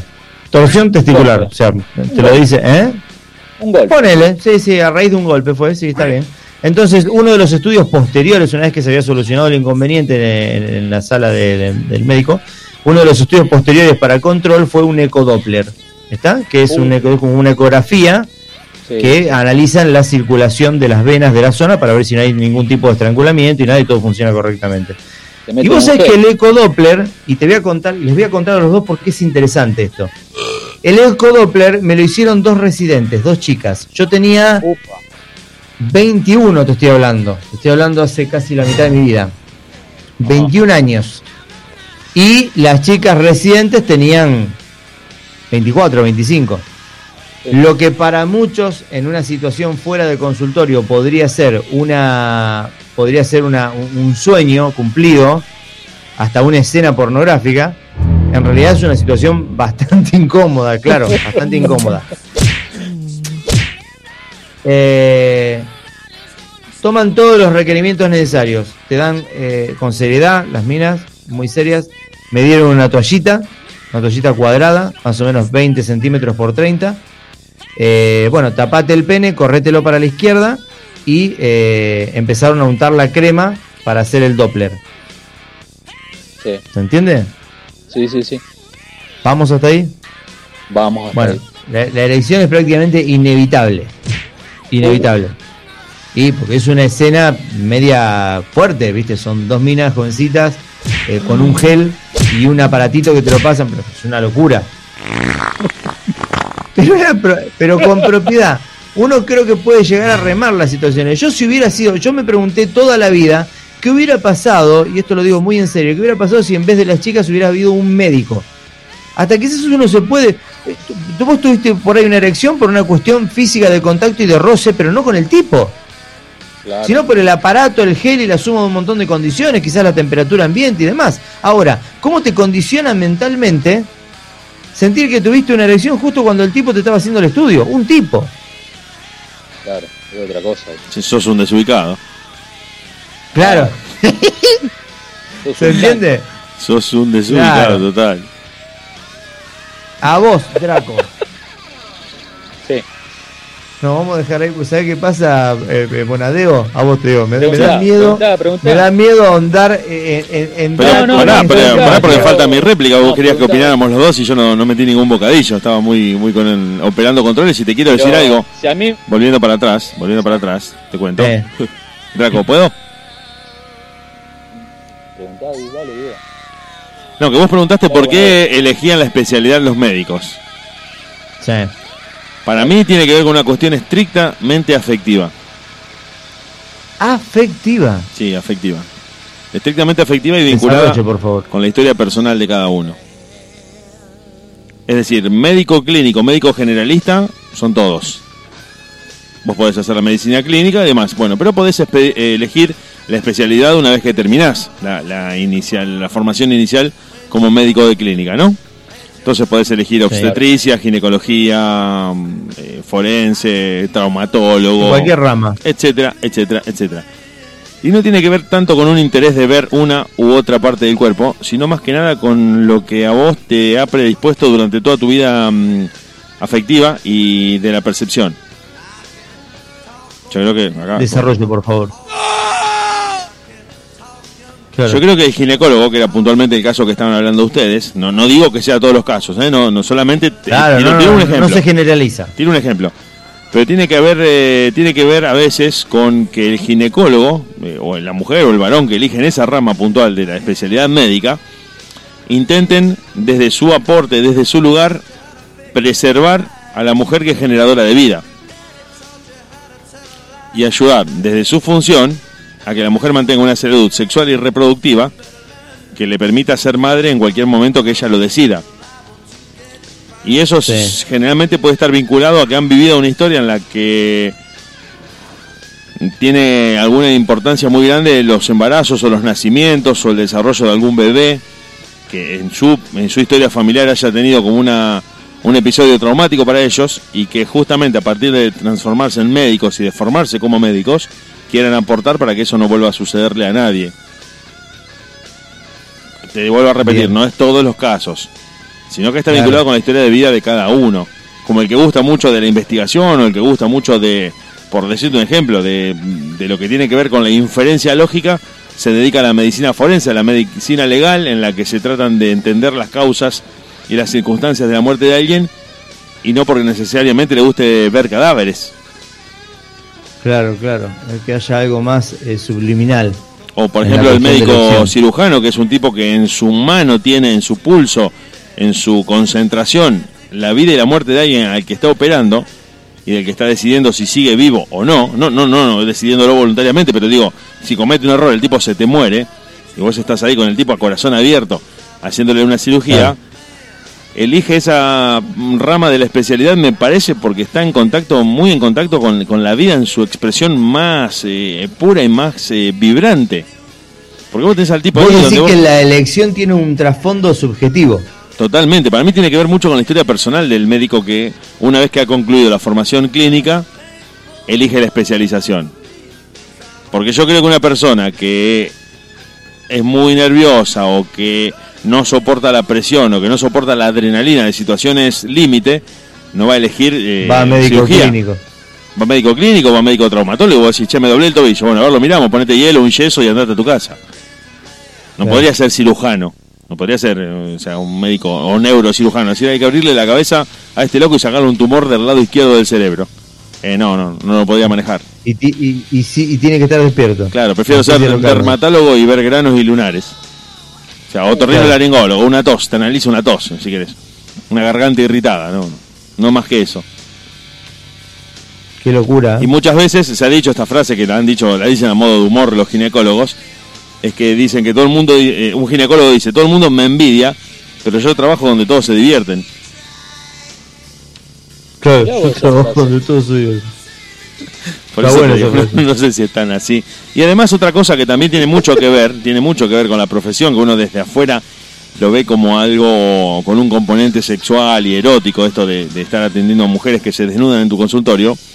Cualquier cosa que se repita de manera rutinaria termina dejando de causar el más mínimo efecto a fuerza de ser algo totalmente constante. Entonces vos decís, Exacto. bueno, para nosotros que no somos ginecólogos, ir a un consultorio o a una, a una sala donde se va a desnudar una mujer es como todo algo muy loco, y vos decís, uh, la voy a ver en pelota, qué loco que es esto. Pero para el tipo que atiende 5 o 6 mujeres por día durante todos los días de la semana, prácticamente ya el tipo está llenando una ficha y dice, dale, nena, ponete en bola que tengo 20 personas para atender. Por bueno, no en esos términos, pero digo, eh, tratando de hacer la cosa mecánica, se vuelve mecánico. Pero se entiende, pues, claro, es mecánico. Pues, eh, la, te la cuento- monotonía te y puedo contar algo. el acto repetitivo de análisis. ¿Te puedo contar algo? Les puedo contar a ustedes una anécdota que, que está contada por primera de primera mano de uno de los rockeros más conocidos de acá de Argentina, que es Fernando Ruiz Díaz. No sé si lo conocen. Sí, eh, El de Catupecu Machu. Fernando Ruiz Díaz es Catupecu, sí, Sí, bueno. eh, su hermano, su hermano Gabriel Ruiz Díaz, tuvo un Tuvo accidente en el año inconveniente. 2006. Tuvo un accidente brutal, Sí. estrellándose contra un árbol. Quedó en una situación muy delicada de salud, bueno, pronto a punto de per- perder la vida y finalmente eh, se recuperó, pero quedó postrado. Perdió su carrera como músico, quedó postrado eh, sin poder movilizarse, bueno, con todos los inconvenientes que eso le genera. Y Fernando Ruiz Díaz, que era la primera vez que visitaba un hospital a sus jóvenes veintipico de años como tenía, contaba, después de pasar por todo ese trance, que estaba en la sala de terapia intensiva y en la guardia donde estaba esperando los resultados por el destino o la situación de su hermano, y un médico entró a una sala con una urgencia de un herido de bala, le sacó la bala, tiró la bala a la basura, lo cosió, le salvó la vida al tipo y se fue a llenar a, a la mesa de entradas una ficha y Fernando Ruiz Díaz se le fue encima y le dijo, loco, acabas de salvar una vida. ¿Cómo puede ser que te lo tomes de una manera tan mecánica como si hubieses acabado de, no sé, de meter una pizza al horno? No, no, le dices que no me doy cuenta, estoy todo, tanto haciendo eso tantas veces durante todo el día, que realmente Claro. salvarle la vida a alguien con lo loco que puede pa- parecer para los familiares o para el que lo ve por primera vez, para nosotros es algo habitual. Viene gente que Qué está al borde de la este muerte, relato. lo devolvemos vivo a la calle y nosotros seguimos Ah. con nuestra rutina. Y para vos, tomar un café. Vos llegás con tu familiar, con tu ser querido, que se está muriendo, que el médico le salva la vida, y para vos es el hecho del antes y el después de la historia de tu vida. Porque vos llegaste con un familiar que se estaba muriendo, el médico le salvó la vida, te lo devolvió vivo, y vos decís, este día me quedó marcado. Y para el médico, la persona que entró es una más de tantas que durante días, semanas, meses y años de su profesión entran al borde de la muerte y se van caminando o esperan el alta en una cama de hospital. Entonces el tipo contaba un poco de eso y que muchas veces lo comparaba con su profesión de la música, en la que le habían hecho entrevistas y les decían, loco, saliste a tocar para 50.000 personas, sentiste la energía de 50.000 tipos que te estaban cantando tus canciones, Eh, lo hago 200 veces por año en una gira. La verdad que ya dejo de registrar eh, algo que sucede habitualmente en mi vida. Y te, lo rezo- y te lo redondeo con esto, te lo redondeo con esto que es lo último. Cuando a Bono Box le van a entregar al cantante de YouTube, le van a entregar un premio, en un- una distinción que había ganado por ser embajador de buena voluntad de una fundación, lo hacen en un auditorio muy discreto de Inglaterra, donde había 500 personas. Y el tipo tuvo una crisis de pánico, de pánico escénico.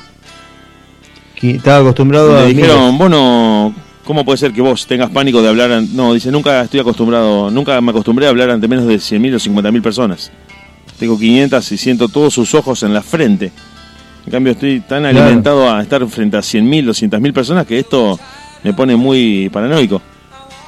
Entonces, lo que a uno le puede parecer una locura locura, la mente, ¿eh? Justamente, por eso te digo, lo que termina siendo rutinario, termina transformándose en algo tan habitual, uno no lo registra más. Claro. Entonces, bueno, Bueno, cuando volvamos, eh, pasó cinco años extra en prisión porque nadie le avisó, Dieguito, vendeme que está escuchando de fondo, no te muevas, eh, ya Estaba volvemos. muy tranquila la noche, pero nosotros ahora le vamos a poner un poco de blues y rock and roll para vos. Para la gente que se está conectando ahora les voy a estar contestando los mensajes a todos, les voy a estar contando a ustedes un poco de lo que estuvo escribiendo la gente que en este viernes a la noche en deultima.caster.fm está escuchando de última mucho rock pocas ganas y nada de paciencia con tres engendros, no dos, tres engendros que no tienen la más pálida idea de lo, por qué están acá. Lo único seguro es que van a vaciar tu cabeza. Draco, Hernán y Bonadeo. Jeff Healy, Confidence Man.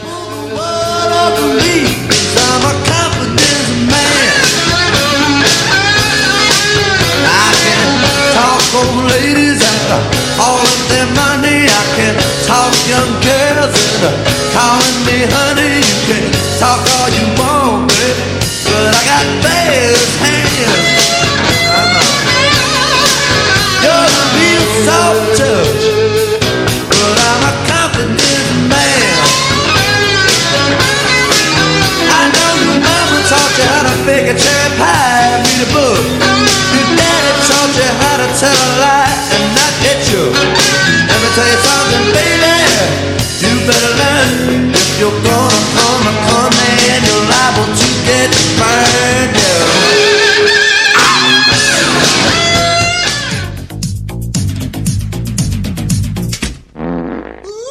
¿Sueles dejar esos arañazos de tigre y esas pinturas rupestres en el baño? Después de ir de cuerpo. Dale, dale. Escobillas, la ensenada. La única que limpia profundamente la frenada. Escobillas, la ensenada. Y acá no han cagado nada. Escobillas, la ensenada. Y no ha pasado nada.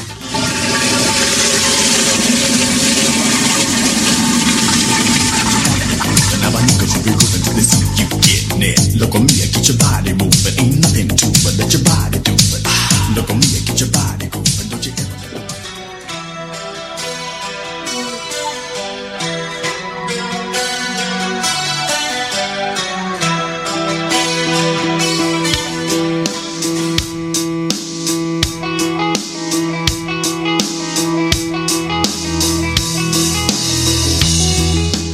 Chiques, chiques, gracias a todos, gracias por conectarse, gracias por escribirnos, gracias por estar ahí escuchando la radio, por estar eh, disfrutando tanto como nosotros esta noche de viernes, porque en de última punto caster punto FM nosotros nos vamos a quedar con vos hasta la medianoche, nos queda todavía un rato más de programa con algunos inconvenientes técnicos que estuvimos experimentando más temprano, pero que no impidieron que nosotros de todas maneras a partir de las 22 en vivo a través de internet y para todo el mundo te estemos acompañando a vos y a los que se están conectando, a la gente que nos escribe. Gracias, gracias a todos por estar ahí. Nosotros te dejamos con un poco más de música. Ya viene Hernán G. Estamos junto a Draco y quien te habla, Bonadeo, para hacer de última mucho rock, pocas ganas y nada de paciencia.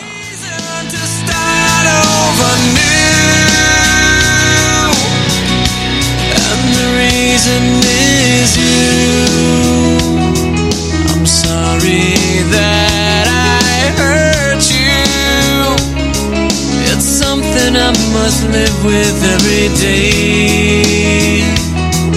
And all the pain I put you through. I wish that I could take it all away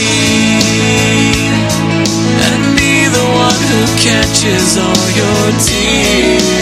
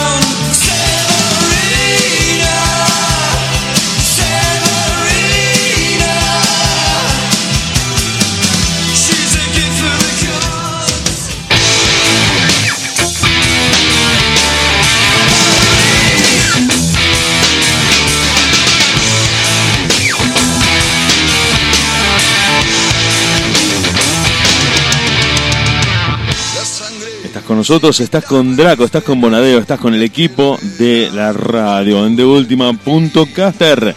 Punto FM mejorando cada vez, cumpliendo cinco años al aire de manera ininterrumpida. Nostálgicos, melancólicos, contentos, felices, recordando un montón de cosas que pasaron entre mayo, junio, julio de 2015, cuando esto que empezó como Pampa Rock, con las ideas de Diego Draco poniendo esto en el aire, que un día nos dijo, así como de la nada, venite a la radio, venite que te va a gustar, acompañame, vení a participar del programa, te vas a divertir. Nosotros fuimos un poco con algo de miedo, con algo de aprehensión, pensando que no estábamos para hacer esto, y gracias a Diego Draco, al que siempre le voy a estar agradecido, porque fue uno de los, una de las personas que me impulsó a hacer esto, descubrimos que amábamos estar en vivo, con el micrófono encendido, contándole a todo el mundo algunas noticias locas, compartiendo la música que nos gusta, haciéndote compañía en distintos momentos de la semana, en distintos días, a veces a la noche con música retro, a veces con rock, a veces con heavy metal, pero principalmente vinculándonos con un montón de gente que fuimos conociendo en este trayecto y escuchando música como esta que pidieron ustedes.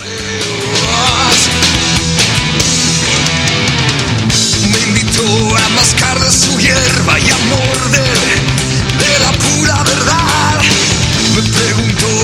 qué se ocupaban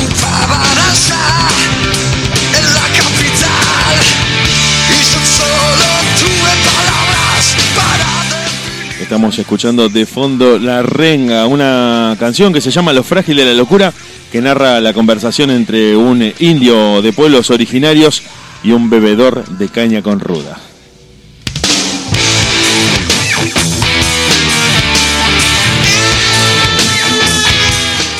Estamos en la radio, chiques. Estamos junto a Hernán G, junto a Draco y junto a quien te habla en la operación de controles, en la puesta en vivo, en la co-conducción y en el pintado de paredes con brocha gorda. Buena tío. ¿Cómo andan ustedes? Los que están del otro lado, bueno, muchos mensajes. Gracias a la gente que nos estuvo escribiendo el WhatsApp. Les leo algunas. Mayormente piden rock nacional, piden canciones no tan pesadas. La, mm, le gusta la radio, pero las canciones son muy pesadas, me dicen acá. Muchas caritas. Uno mandó una pierna, siempre me manda una pierna, no me dice ni te estoy escuchando ni pulgar arriba. Una gamba manda loco, una gamba suelta. ¿Cómo manda una gamba? Mm, ¿Pero sí. para una gamba, una foto de una gamba? No, no, hay un, hay un emoji que es una gamba de, como que fuera mutilado. Ah, el emoji de la pierna. Una loco te tira una gamba de mensaje, no, no te dice ni hola, ni te estoy escuchando, ni nada. Loco tira una gamba y con eso se da por como hace acto de presencia. Un poco perturbador que te tire una gamba porque parece una explosión Qué de una mina, ¿no? gente, pero es nuestro público, eh. Es nuestro público, es nuestro público, están tan como nosotros, tan locos como nosotros en esta noche de viernes en la que junto a Draco y estamos hablando de gente que a la que si no le avisas no hace las cosas. ¿Viste cuando te dicen, che, no me dijiste que venías a las 10? Es que no me preguntaste. Bueno, si no te avisan que te des que salir de la cárcel, vos te quedás, te quedás ahí, te quedás adentro. te quedás- entonces decir, ¿por qué no saliste? Porque nadie me avisó. cinco años extra en prisión porque nadie le avisó. El recluso identificado como Sio Agafili, de 45 años, tenía que haber sido liberado a finales de este año, pero permaneció, perdón, a finales del 2015, pero permaneció tras las rejas hasta hace muy poquito cuando un juez descubrió el error. O sea, ¿por qué un juez descubrió el error? Porque si no todavía está encerrado en cana el loco. Bueno, te, te puedo hacer algunas preguntas. Te puedo. Por favor. Necesito saber que es algún dato clave el país. Si no sabemos el país donde. Eh, ya te digo, estamos hablando de Samoa. Claro, bueno, no quiero ser prejuicioso. Pero imagínate, No, no. pero imagínate que si acá las cosas no funcionan.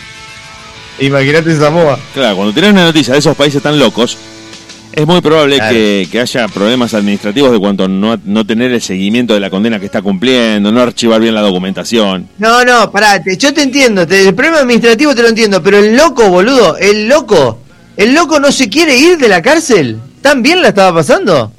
Cuidado. Cuidado ahí. Cuidado porque acabas de abrir una ventanita.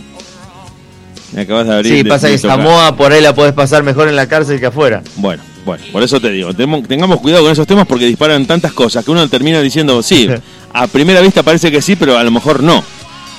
Porque te pregunto, bueno, no sé si en la noticia está ese dato, pero te pregunto esto.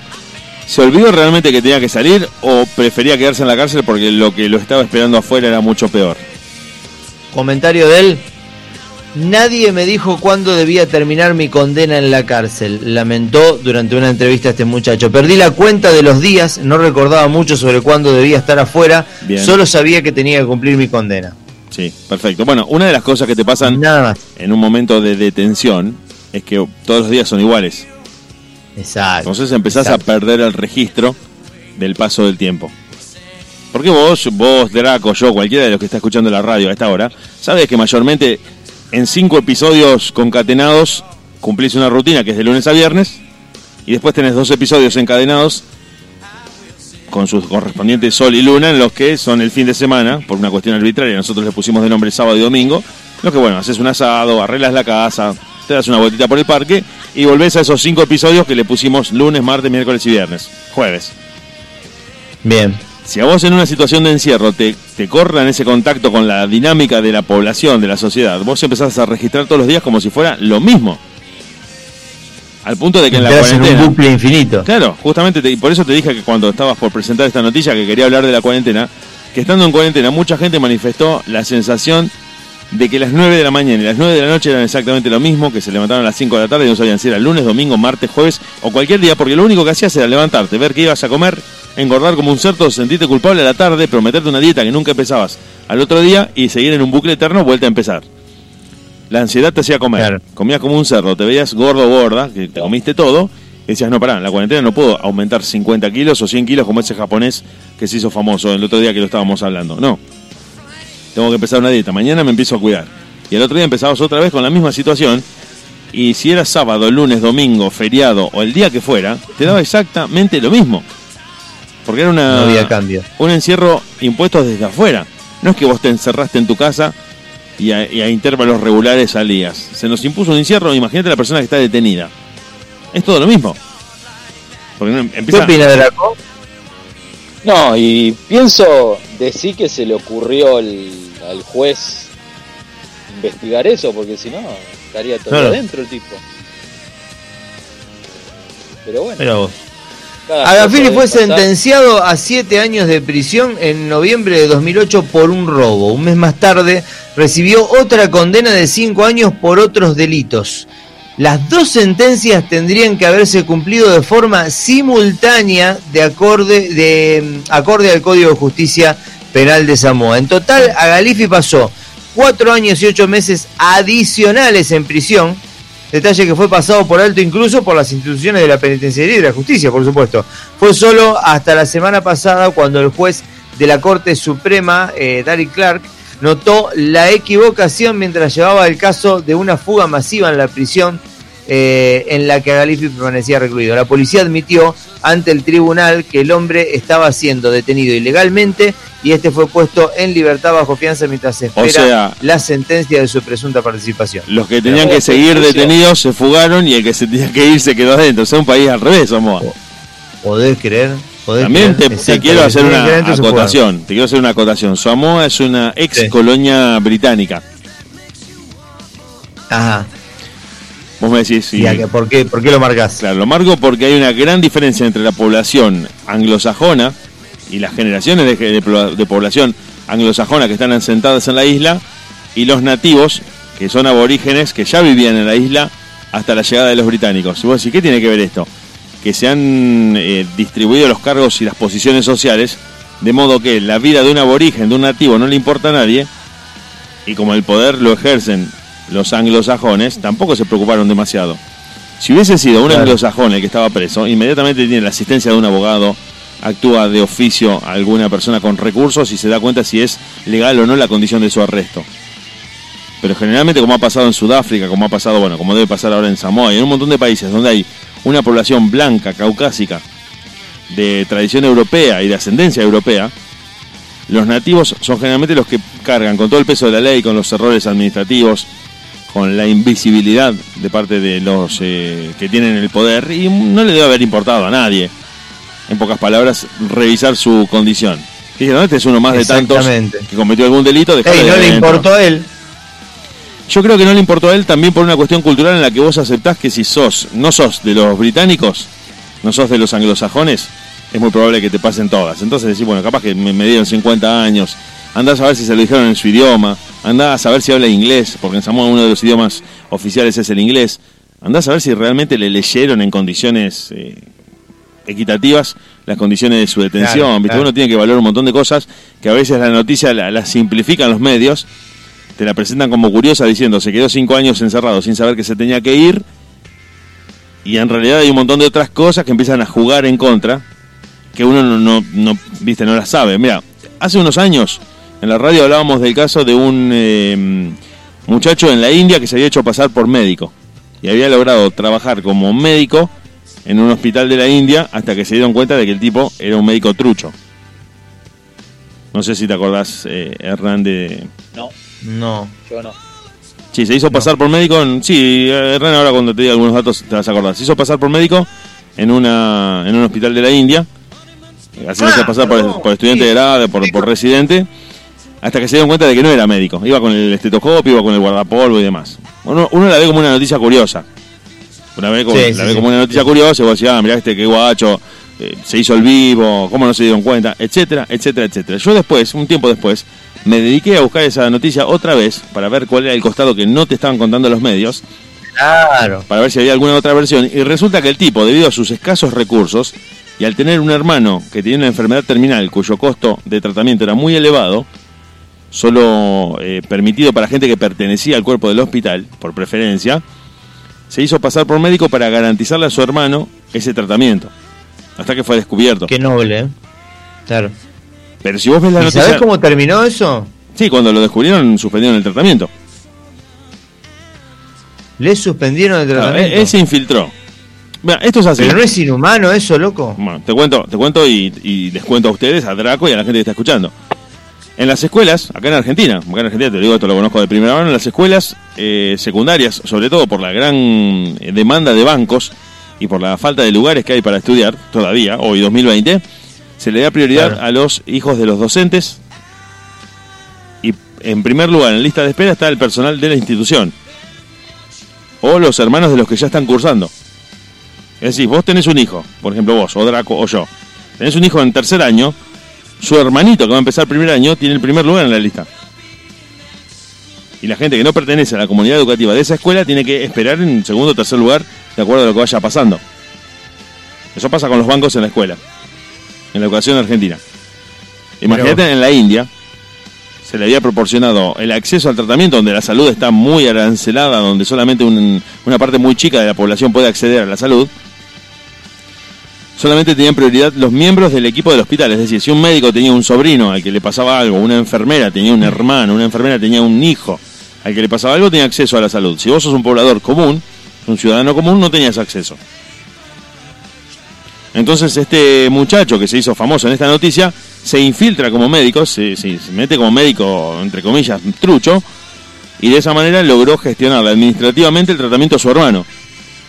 Cuando se dan una cuenta, cuestión de fuerza mayor y un hecho que termina siendo loable por ahí un poco. el, el loco dijo, ¿es esto o el loco se muere?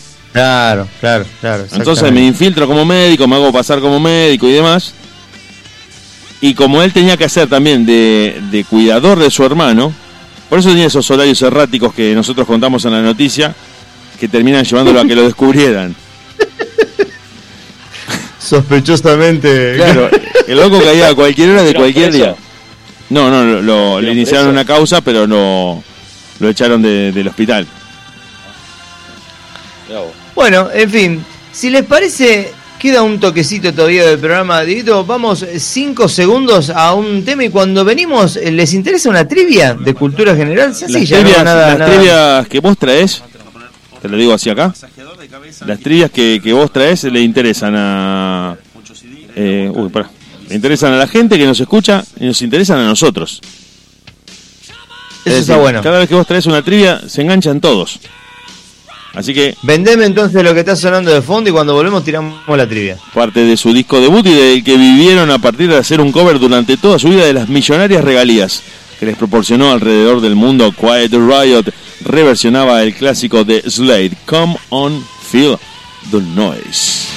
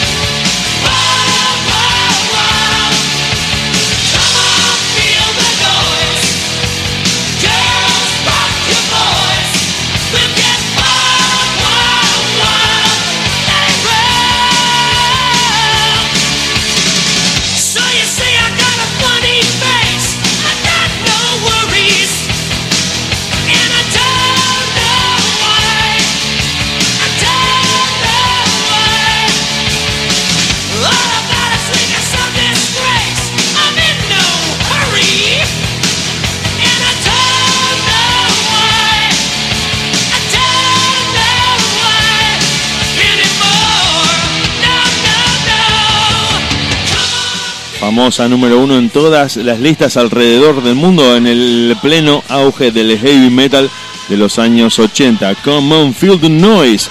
La canción que Quiet Riot en su debut- disco debut, Metal Health, Salud Metálica, usó para llegar a las rotaciones de MTV, a las listas de las radios y de la cual vivirían durante años y a la que Kevin DuBrow llegó a odiar con todas sus fuerzas porque dijo tenemos toneladas de discos y toneladas de canciones para presentar y cada vez que vamos a tocar en vivo nos dicen come on feel the noise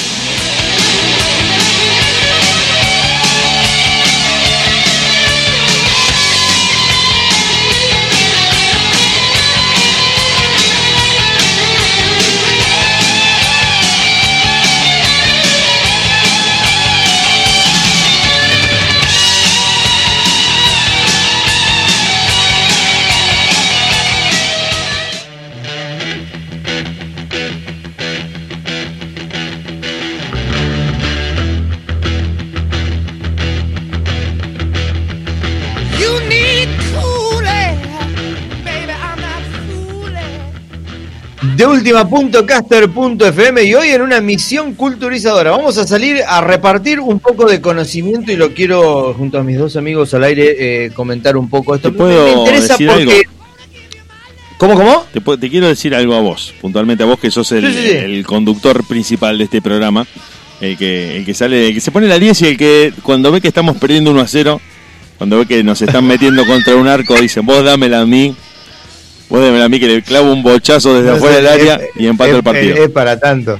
Sí, sí, sí, es para tanto porque por cómo lo fuiste armando vos a la conducción del programa al aire, eh, este programa terminó teniendo justamente momentos culturales, momentos de debate, momentos graciosos, momentos bizarros, momentos políticamente incorrectos y se va enriqueciendo cada vez más en el quinto aniversario de lo que empezamos de manera aproximativa, medio como a ver de qué se trata esto, qué onda, y hoy nos adueñamos totalmente de la radio y permitimos que Diego Draco se abrace el micrófono, el que ama hacer en radio, que, que se cope mucho de estar al aire. Así que la trivia, que te decía también, eh, es algo que los Sí. oyentes eh, gustan mucho, gustan mucho de disfrutar mientras nosotros las hacemos en vivo y mientras ellos participan a través de los mensajes directos de WhatsApp. Señor Hernán G. Bueno, esta trivia eh, es una trivia de cultura general en donde yo voy a arrojar una palabra al aire y tenemos como siempre el- el- la mecánica normal y que nos acostumbra eh, a- en materia de resolución, que es si sabes el significado de la palabra lo tirás y son 10 puntos, tipo como el tutti frutti, ¿viste? Si sabes el significado de la palabra lo tirás son 10 Exacto. puntos y si no tenés tres opciones. Eso te iba a decir, ahí, eso salva, vidas. Las tres opciones Ah, salvan claro, vidas. salva vidas. Pero yo primero les voy a dar la... Ojo, eh, yo les voy a dar la posibilidad a ustedes y a mí. Yo estoy en una especie de sistema interactivo en donde yo tengo las tres opciones, pero no sé cuál es la correcta. O sea que lo estamos La haciendo estamos todos al mismo tiempo. tres. Perfecto. Exactamente. Draco, ¿te la prendés? primera palabra es ósculo, Sí, sí. con acento en la O. Es una palabra esdrújula. Sí, sí. ósculo. Beso. ¿Vos decís beso? Beso. Que es un beso. Esa Sí. palabra, el ósculo es un Me, beso. me dejás ver si Draco sigue conectado porque lo veo, le veo la mitad de Sí, la cara, estoy- estoy- lo veo duro como mitad de la estatua. cara y estoy esperando respuesta. Ahí está, ahí apareció. ¿Qué significa No, ósculo. Draco? ¿Qué significa ósculo para vos? No, puré de batatas. Puré de batatas, calzoncillo sucio o media incompleta. ¿Qué significa ósculo? No tengo idea. Para mí es beso. Bien, perfecto. Bueno, para vos es beso. Vos eh, ya arriesgaste, no tenés chance, te aviso. Exacto, exacto. ¿Estamos? Cuando Bueno, vos arriesgás antes de las opciones, cuando vos arriesgás Perdés antes de el las derecho, opciones, claro. jugás por los 10 puntos, pero después si tenés las opciones no no no participás. ¿Se entiende? Bueno, Draco, voy a ti- yo no, no no me animé todavía. Yo no me animé. Voy a tirar las opciones, voy a pedirle las opciones al sistema. Enter. Las opciones son: opción 1, parte interna del ojo. Opción 2, beso de afecto o respeto. Andate, la me vas a decir. tres. Opción 3, que me parece yo a los 10 puntos. Opción 3, sinónimo de poesía. Repaso rápidamente las tres opciones, Draco, para que vos elijas. Opción 1, parte interna del ojo. Opción 2, beso de afecto o respeto. Opción 3, sinónimo de poesía. ¿Cuál te parece a vos que es? La 3. Sinónimo de poesía. Sí. Un ósculo. Para mí es la parte interna del ojo. Bueno, vamos a ir primero con la parte interna del ojo, que es la primera que hay. Negativo. La respuesta correcta es beso de afecto o respeto. 10 puntos suma Diego. Vamos a hacer una cosa. Aguárdenme un po por favor un poquito porque voy a estar tirando acá. Vamos a poner Diego. Buena vez. Vamos a poner Draco. Pero Bonadeo, es verdad, tenés razón. Y Hernán. Para que la gente entienda que es real. Diego tiene 10 puntos. Perfecto. Vamos con la segunda palabra. Serendipia. Sí. Encontrar algo. Sos una basura, Bonadeo. Sos una basura. ¿Te puedo- Serendipia. Sí. es- ¿Alguno de los dos quiere arriesgar? Yo, yo, yo arriesgo. No. Yo arriesgo. ¿Qué, qué dice Bonadeo? Es encontrar eh, algo que nos da placer, pero que no estábamos buscando. Eh, no. Arriesgás eso, algo que nos da placer pero que no estábamos buscando. Claro, es encontrar de manera inesperada algo que nos gusta. Bien. ¿Vos querés arriesgar, Draco, o vamos a las opciones? Vamos a las opciones. Vamos a las opciones. Enter opciones. Opción 1, tipo de pájaro. Repito, la palabra es serendipia, tipo de pájaro. Opción 2, hallazgo repentino. Opción 3, juguete infantil. La dos. La 2, sí, bueno, yo también me tiro a la 2. Bueno, pero acá me voy a poner en verdugo. Bueno, porque pero- para mí el pero- señor Bonadeo no acertó la respuesta. No, pero está, es incompleta esa definición, porque no es un hallazgo repentino y nada más. ¿Qué hacemos? ¿Le hacemos caso al sistema o le hacemos caso al cerebro del equipo? Y yo, yo te diría opción Sistema, 2. al Opción 2. sistema. Pero este, pero ¿por qué te, te- te Látigo. Bueno, qué problema acá, ¿eh? Tendría que haber un tercero. No tenemos a nadie de Sí, producción, no sí, tenemos poné- a Débora Enríquez, a no, Rufina Galetti, no este- tenemos a nadie ahí dando vueltas. ¿Querés algo bien objetivo? ¿Querés algo bien, bien objetivo? Mira, vamos a poner Seren- Pará, pará, vamos, Serendipia claro, en Google. Eso te iba a decir, búscalo. Serendipia en Google. Nos pone, eh, una serendipia es un descubrimiento o un hallazgo afortunado, valioso e inesperado que se produce de manera accidental, casual o cuando se está buscando una cosa distinta. Diez puntos Alright, para Diego. alright. No, no, no, no. Diez no, puntos no. para Diego. No, no. Diego lo dijo con otras palabras. No Pero tiene razón, está equivocado el sistema. No, está. Vamos a la cállese la boca. Vamos a la pregunta 3. La palabra 3 eh, bueno, la palabra 3 yo la, yo la sé, Acá hay pero bueno. Estiva Sí. con B larga. La palabra 3 es estiva. El apilado de objetos. Yo quiero arriesgar y es claro, el apilado o, o- o depositar o superponer cargas una encima de la otra. Claro. Yo creo que es eso. Diego Draco, ¿querés las opciones? Eh, no, voy a lo, lo que dice Diego. ¿no? claro, pero así Pero al final me está copiando como cuando me copiaban la secundaria, es un cara dura vos. No, no, Claro. porque a él le dieron un puntaje que no es, digamos. No va eso. Bueno, 10 puntos para cada uno, la pregunta 3. Acertamos las 3, Draco. ¿Te puedo- La próxima, pará, pará, si bájame la va a arriesgar Draco. Bájame la música que quiero contar una pequeña anécdota. Esta vez voy a ser autorreferencial porque me involucra a mí y al señor Draco. Año 92. Año 92, escuela Sí. secundaria. Estábamos en un pleno examen. Estábamos en pleno examen de de la escuela. Estábamos haciendo un, un examen en el que la profesora estaba viendo que nadie se copiara, que todos estuvieran haciendo las cosas. Un examen de inglés. En el que yo completo la respuesta de lo que había que responder. La profesora corrige los exámenes y me dice... mm, Le dice a Draco cuando corrige los dos exámenes, dice, Draco, usted puso lo mismo que, que puso Bonadeo. Él me copió a mí. Él me copió, me dijo. es para matarlo. Digo- Lo tenés que colgar del mástil en Entonces la profesora me dice, bueno, me dice a mí, como vos Bonadeo le copiaste, eh, no aprobaste el examen. Yo, ¿pero qué, qué hago? ¿Lo mato? O sea, me copió, se victimizó, aprobó el examen y yo me quedé con el recuperatorio pendiente. Y lo agarré en el recreo y le digo, pero sos un cara rota. Y, y ahora se queja de puntajes, de puntajes claro. injustos. Por eso te digo, entonces... No, se ríe, porque, es- se ríe porque es verdad. Se ríe porque es verdad. Y, pero la- te digo algo de los profesores. El criterio de los profesores es eh, corregirle bien al primero que reciben. Es lo más justo. Apa, Al, al primero que entrega. delicado, ¿eh? Y porque es la única manera de, pero no tenés forma, sí, sí, pero no tenés forma de determinar quién le copió a quién. Eh, pero después en el oral, en el oral vos eh, podés eh, llevar un examen, una, una consulta de No, no, a- eh, te- a- te- para poner a prueba a la gente. Sí, sí, ni hablar. Te, te resumo la historia y te la termino acá para ver cómo desbarrancó todo. Eh, ya Sí. llegamos al final. Examen final, me senté en la otra punta y en una hoja en blanco le escribió, no me interesa el inglés, me gusta el francés.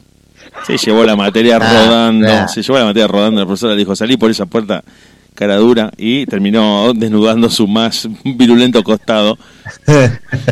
no le gustaba, así. es un cara rota total. este. No me interesa el inglés, me gusta el Sí, francés. sí, en letras Claro, grandes, con un filón se lo escribió. Toda la hoja en blanco lo, lo único que decía. Claro. Tranquila. Bueno, Vamos. vamos. a la cuarta. Vamos a ponerle ritmo a esto porque se nos va a ir, nos van a pedir, el programa siguiente nos va a pedir el espacio. Floraina. Floraina. Yo, vos sabés que la sé esta. Pará, no lo digas, Diego. Yo no, no, no, no, Bonadeo. no la tengo. Draco. ¿No la tenés? No, no la tengo. Yo la escuché, la escuché y me parece que es.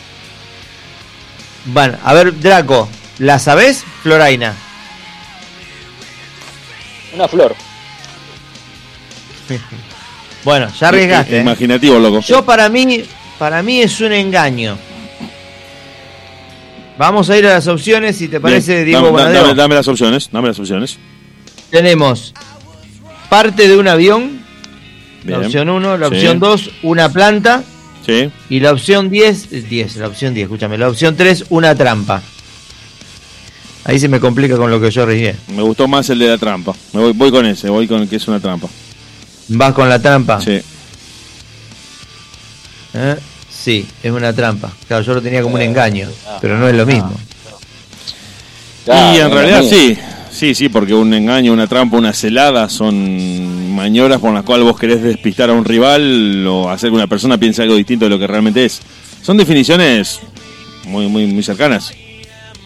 Perfecto, entonces, 5 puntos para Diego, 10 para mí, 0 para Draco. Draco va a repechaje con Aldo Civi. La pregunta, perdón, la pregunta no, la palabra número 5. Sí, Petricor. Pétrico. ¿Cómo? Repito. ¿Eh? No, Petricor. Petricor. ¿Eh? Petricor, sí, sí. Vamos acá, no estamos. No, Petricor. Porque no es esdrújula. Deja de googlear, Diego. O Petricor. Esdrújula no es, porque antes tuvimos una palabra esdrújula y tenía acento. A menos que en este se lo hayan olvidado. Pero bueno, yo no tengo ni la más puta idea. ¿Alguno de ustedes dos quiere arriesgar? No lo diga, pero quiere arriesgar. No. Calidad de algo Digo- para asemejarse a una piedra. Te está googleando, vale. No, vamos a tener que poner, cuando tire la palabra, vamos a tener que poner la mano. Ahora, ahora te voy a compartir la pantalla. Te voy a compartir la pantalla para que veas que. Bueno, no, no, no, no, pará, pará, pará. ¿Calidad qué dijiste? o, o las características de algo para asemejarse a la piedra. Bueno, perfecto. Yo voy a ir por las opciones. Voy a leer las opciones. de- Desde ya te digo, eh, Bonadeo no está en, Ni en las ninguna de las opciones. tres. Perfecto. En ninguna de las tres. Porque una es, la opción uno es, Draco las voy a leer, ¿eh? Ropa de espantapájaros, olor de la lluvia o medicamento para la tos. Ah, puede ser la del olor a la lluvia. Exacto, yo me inclino por esa. Igual yo. me, me inclino por el tercero. Medicamento para la tos, Sí. vamos a apretar medicamento para la tos. Erróneo, era olor a la lluvia. Eh, Perfecto, o sea, son 5 puntos para mí y 0 para todos ustedes. Vamos, vamos, que se está poniendo lindo esto. ¿eh? Voy a El- el hacer la no hay lectura parcial del puntaje. Draco ya está Hay mirando de reojo. Draco ya está mirando de reojo el torneo federal A. ¿Qué ¿Hay pasa, una Draco? opción que diga que si responde mal Diego pierde todos los puntos? No, Eh, no eh, está es rencoroso, es rencoroso, es rencoroso. Tabla parcial de posiciones, perdón, hasta el momento. Puesto número 1, el señor Bonadeo con 35 puntos. Puesto número 2, ¿quién habla? Hernán G con 25 puntos. Puesto número 3, y besando la brea del cordón, el señor Draco con 10 puntos, una sola respuesta acertada. ¿De Por dónde? copión, ¿De dónde aparte. acerté? ¿De qué pregunta acerté 10 puntos? La Yo- número yo 3. acerté- La número vos, 3. Ni me di cuenta. Bueno, por lo menos tengo 10.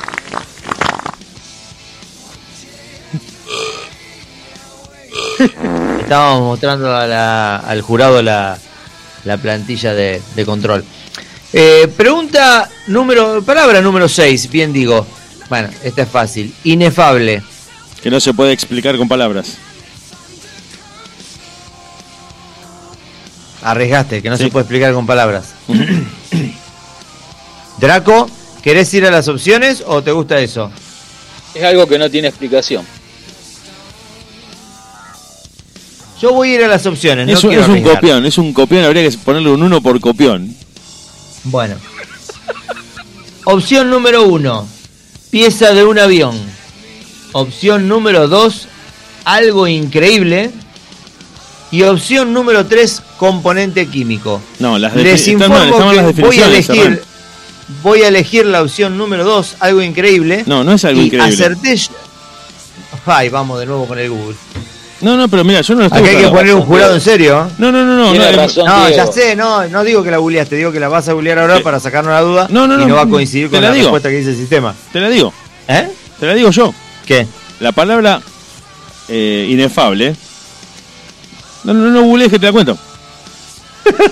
La está googleando, pero. Tiene razón Diego. Escucha, te, te, te cuento a vos, Draco. Te cuento a vos, Draco, porque tampoco la va a encontrar en internet lo que te voy a decir.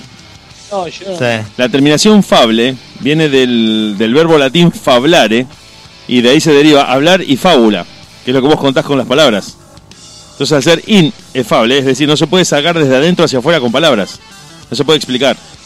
No es algo increíble. Por lo increíble tiene que ver con lo absurdo, con lo, con lo que rompe la lógica Claro, de lo cotidiano. Me hizo ruido. Claro, inefable es cuando Bueno. algo no se puede explicar con palabras, no se puede poner ningún nombre. Falable de falar. Ahora, Tiene razón. Tiene razón Bonadeo y tengo razón yo. perfecto. Vos, eh, Draco, perdiste los puntos por copión. Draco no tiene puntos. Eh, Diego gana 10 puntos por saberlo realmente y por dar por tierra con el sistema. Y yo me voy a anotar igual los 5 puntos porque yo creí en el sistema y el sistema me traicionó. Bueno, vamos a la siguiente pregunta. A la siguiente palabra. Es medio autoritaria la decisión. Está bien, no, no, eh, pará, pará, el jurado hace eso. Claro. Eh, hace eso, boludo, todo el tiempo. ¿Cuántos Palabra número si no si hablas de nuevo, mientras yo estoy hablando, te descalifico. Te toca ida y vuelta contra el tiro federal, anda preparándote. Anda preparado ¿eh? por jugar de visitante encima. Meraki. Una comida, una comida de, de origen árabe.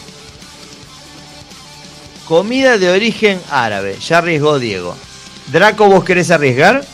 No. Bueno. Vamos a las opciones.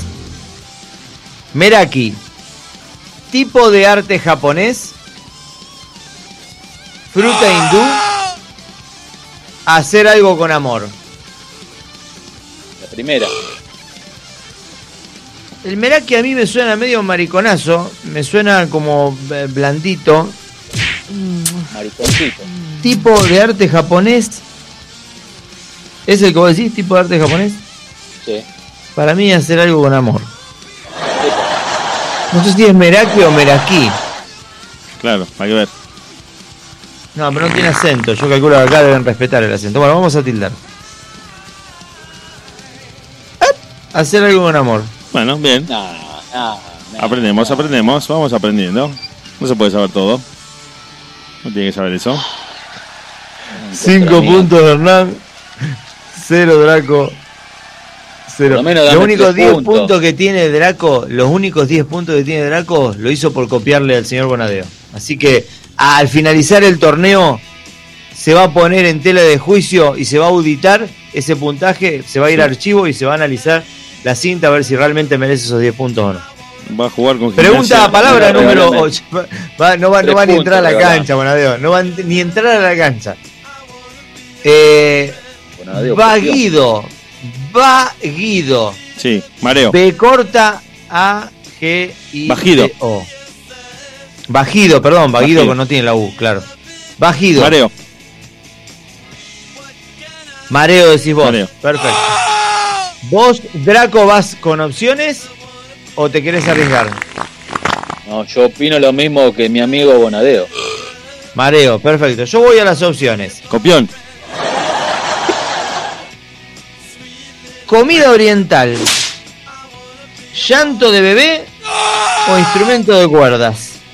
A mí el vaguido me suena como el mugido de la vaca. Para mí es llanto de bebé. Ustedes ya, todos ya perdieron con la boludez que dijeron. Dijeron una boludez los dos. Uno que dijo una boludez porque se tiró, y el otro por copión, otra vez. Vos vas a ser descalificado. A vos te van a sacar de la liga de preguntas. Tanto de bebé, gané yo, de nuevo, cinco Bien. puntos. Ah, Bueno. bien. Está arreglado esto. Ah, confío en vos. Me falló así, papá. Hay manipulación de información acá. Pregunta número 9, estamos en la recta final. ¿Cómo va el resultado? Vos te fuiste a la B. Tiene. Vos no terminó y ya no te podés enganchar con el que más tiene tampoco. Hay dinero. 45 el señor Diego Draco liderando esta competencia. Yo, Diego Draco, grande. Eh, perdón, Diego Bonadeo. 40 puntos en segundo lugar el señor Hernán G, quien les habla en un servidor. Y con 10 puntos dudosos y conflictivos. Y en tela de juicio dudosos 10 puntos tiene el señor Diego Draco. No la remonta ni carreteando No hasta Mar del. Plata. Que va a ganar en buena ley, copión. Bueno, la otra, la novena palabra es perenne. Sí, que no se pudre, no se marchita. Perenne. Que no se pudre o no se marchita, sí. Eso me parece. Esa es tu definición. Sí. Perfecto. Draco. Y lo que dice mi amigo. ¿qué dice mi amigo? Copión. Pero el día que yo diga me voy a tirar un, me voy a tirar de un puente, se suicida. Claro, si tu amigo se tira por la barranca, boludo, ¿qué haces? ¿También te tirás? Sí, porque lo banco, lo banco a morir. Tómatela. Sos un boludo, sí, lo bancaba a morir, ahí sí te va a morir. Bueno. bueno, Aparte lo quiero, lo quiero torturar en el más allá también. claro, Oh. ahí viene, por ahí viene la cosa. Te la regalo, ¿no? Bueno. A ver, para mí perenne voy a las opciones porque no... Hueso de la pierna, tipo de flor o algo continuo.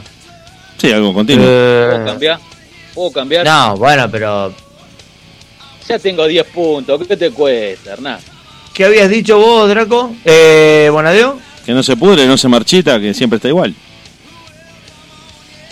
No, bueno, pero no es Dame algo continuo. Estás hablando de que no se pudre, no se marchita. Acá estamos hablando de que es algo continuo, incesante y que no tiene intermisión. O sea, gané yo de nuevo 5 puntos. No me dejaste, no me dejaste dar mi, mi, respuesta. no, vos dijiste lo mismo que mi amigo. Ahí tenés, por copión. Poca identidad. Bueno, acá tenemos un tema, ¿eh? Hay un empate entre el señor Diego Bonadeo y el señor Hernán G. Vamos a un piedra, Esta papel, tijera por videollamada. Ah, Pero vamos a hacer una cosa. sí. Vamos a hacer una cosa. Te propongo algo a vos, Bonadeo. eh, Vamos escucho. a darle una oportunidad a este energúmeno copión y de poca lealtad de que si esta pregunta, la número 10, Sí. la llega a contestar bien, él gana la trivia. Eh, le estás haciendo lo del, lo del picadito de, cuando éramos pibes. Iba perdiendo Claro. 74 a 1, pero el gol gana. Está bien. Sí, sí. él gana, gracias. Exactamente, bueno. Me gusta, me gusta, dale. Uh. La pregunta, la palabra, bien digo, me veo- tiré la pregunta en todas las preguntas, en todas las palabras, mira.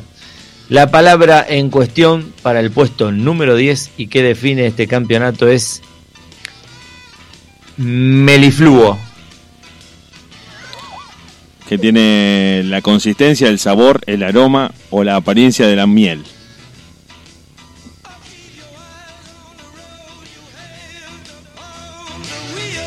Esa es tu, esa es tu definición. Que Esa es tiene mi la definición, consistencia, sí. el sabor y el aroma de la miel. Exacto. Draco, Voy por las opciones. vamos por las opciones. Perfecto. Opción 1, alimento para tortugas. Opción 2, carácter dulce. Opción 3, fruta africana. Para mí el 2. Para mí la opción es carácter dulce. Damas y caballeros, este torneo tiene un ganador y se llama Hernán G. ¿Pero por qué? Si yo la emboqué. Sí, pero tenías que invocarla solo. Y ahora te digo una cosa. El Tribunal de Disciplina de esta competencia acaba de someter a juicio la cinta en donde se reúne la información sobre la pregunta a la palabra número 3 expuesta en este torneo y acaba de dictaminar que el señor Diego Draco no solo sea descalificado por la copia inescrupulosa en la respuesta, sino que sea sodomizado durante 72 horas seguidas, envuelto en cueros y exhibido en la vía pública, cual castigo inhumano, llámese, que conste en acta. Así. Te vamos a seguir hasta el monumento a la bandera latigazos. Esperaré afuera el tri- a los agentes del Tribunal de Disciplina. Ay, te hace malo, tomátela. Bueno, señores, fue un placer haber llegado hasta acá. Se despiden de la gente, por favor, empezando por el señor Bonadeo. Chau chiques, nos vemos el viernes que viene en, de última, el lunes en el noticiero y el domingo. Soy como Krusty. El domingo los veo en la radio a la noche, el lunes en el noticiero y el viernes en de última. Hasta luego. Draco. Bueno, un abrazo grande para todos. Muchas gracias por escucharnos. Gracias Diego, gracias Hernán. Bueno, gente, muchas gracias por haber llegado hasta acá. Por supuesto, es una frase hecha, pero lo sentimos de corazón. Sin ustedes no estaríamos sentados acá. Seguramente estaríamos clavando el culo en un sillón para seguir alguna saga de Netflix. eh, de última.caster.fm. Ahí estuviste conectados con nosotros. Esto es de última, mucho rock, pocas ganas y nada de paciencia. La cita es para el próximo viernes. Hasta la próxima, mortales.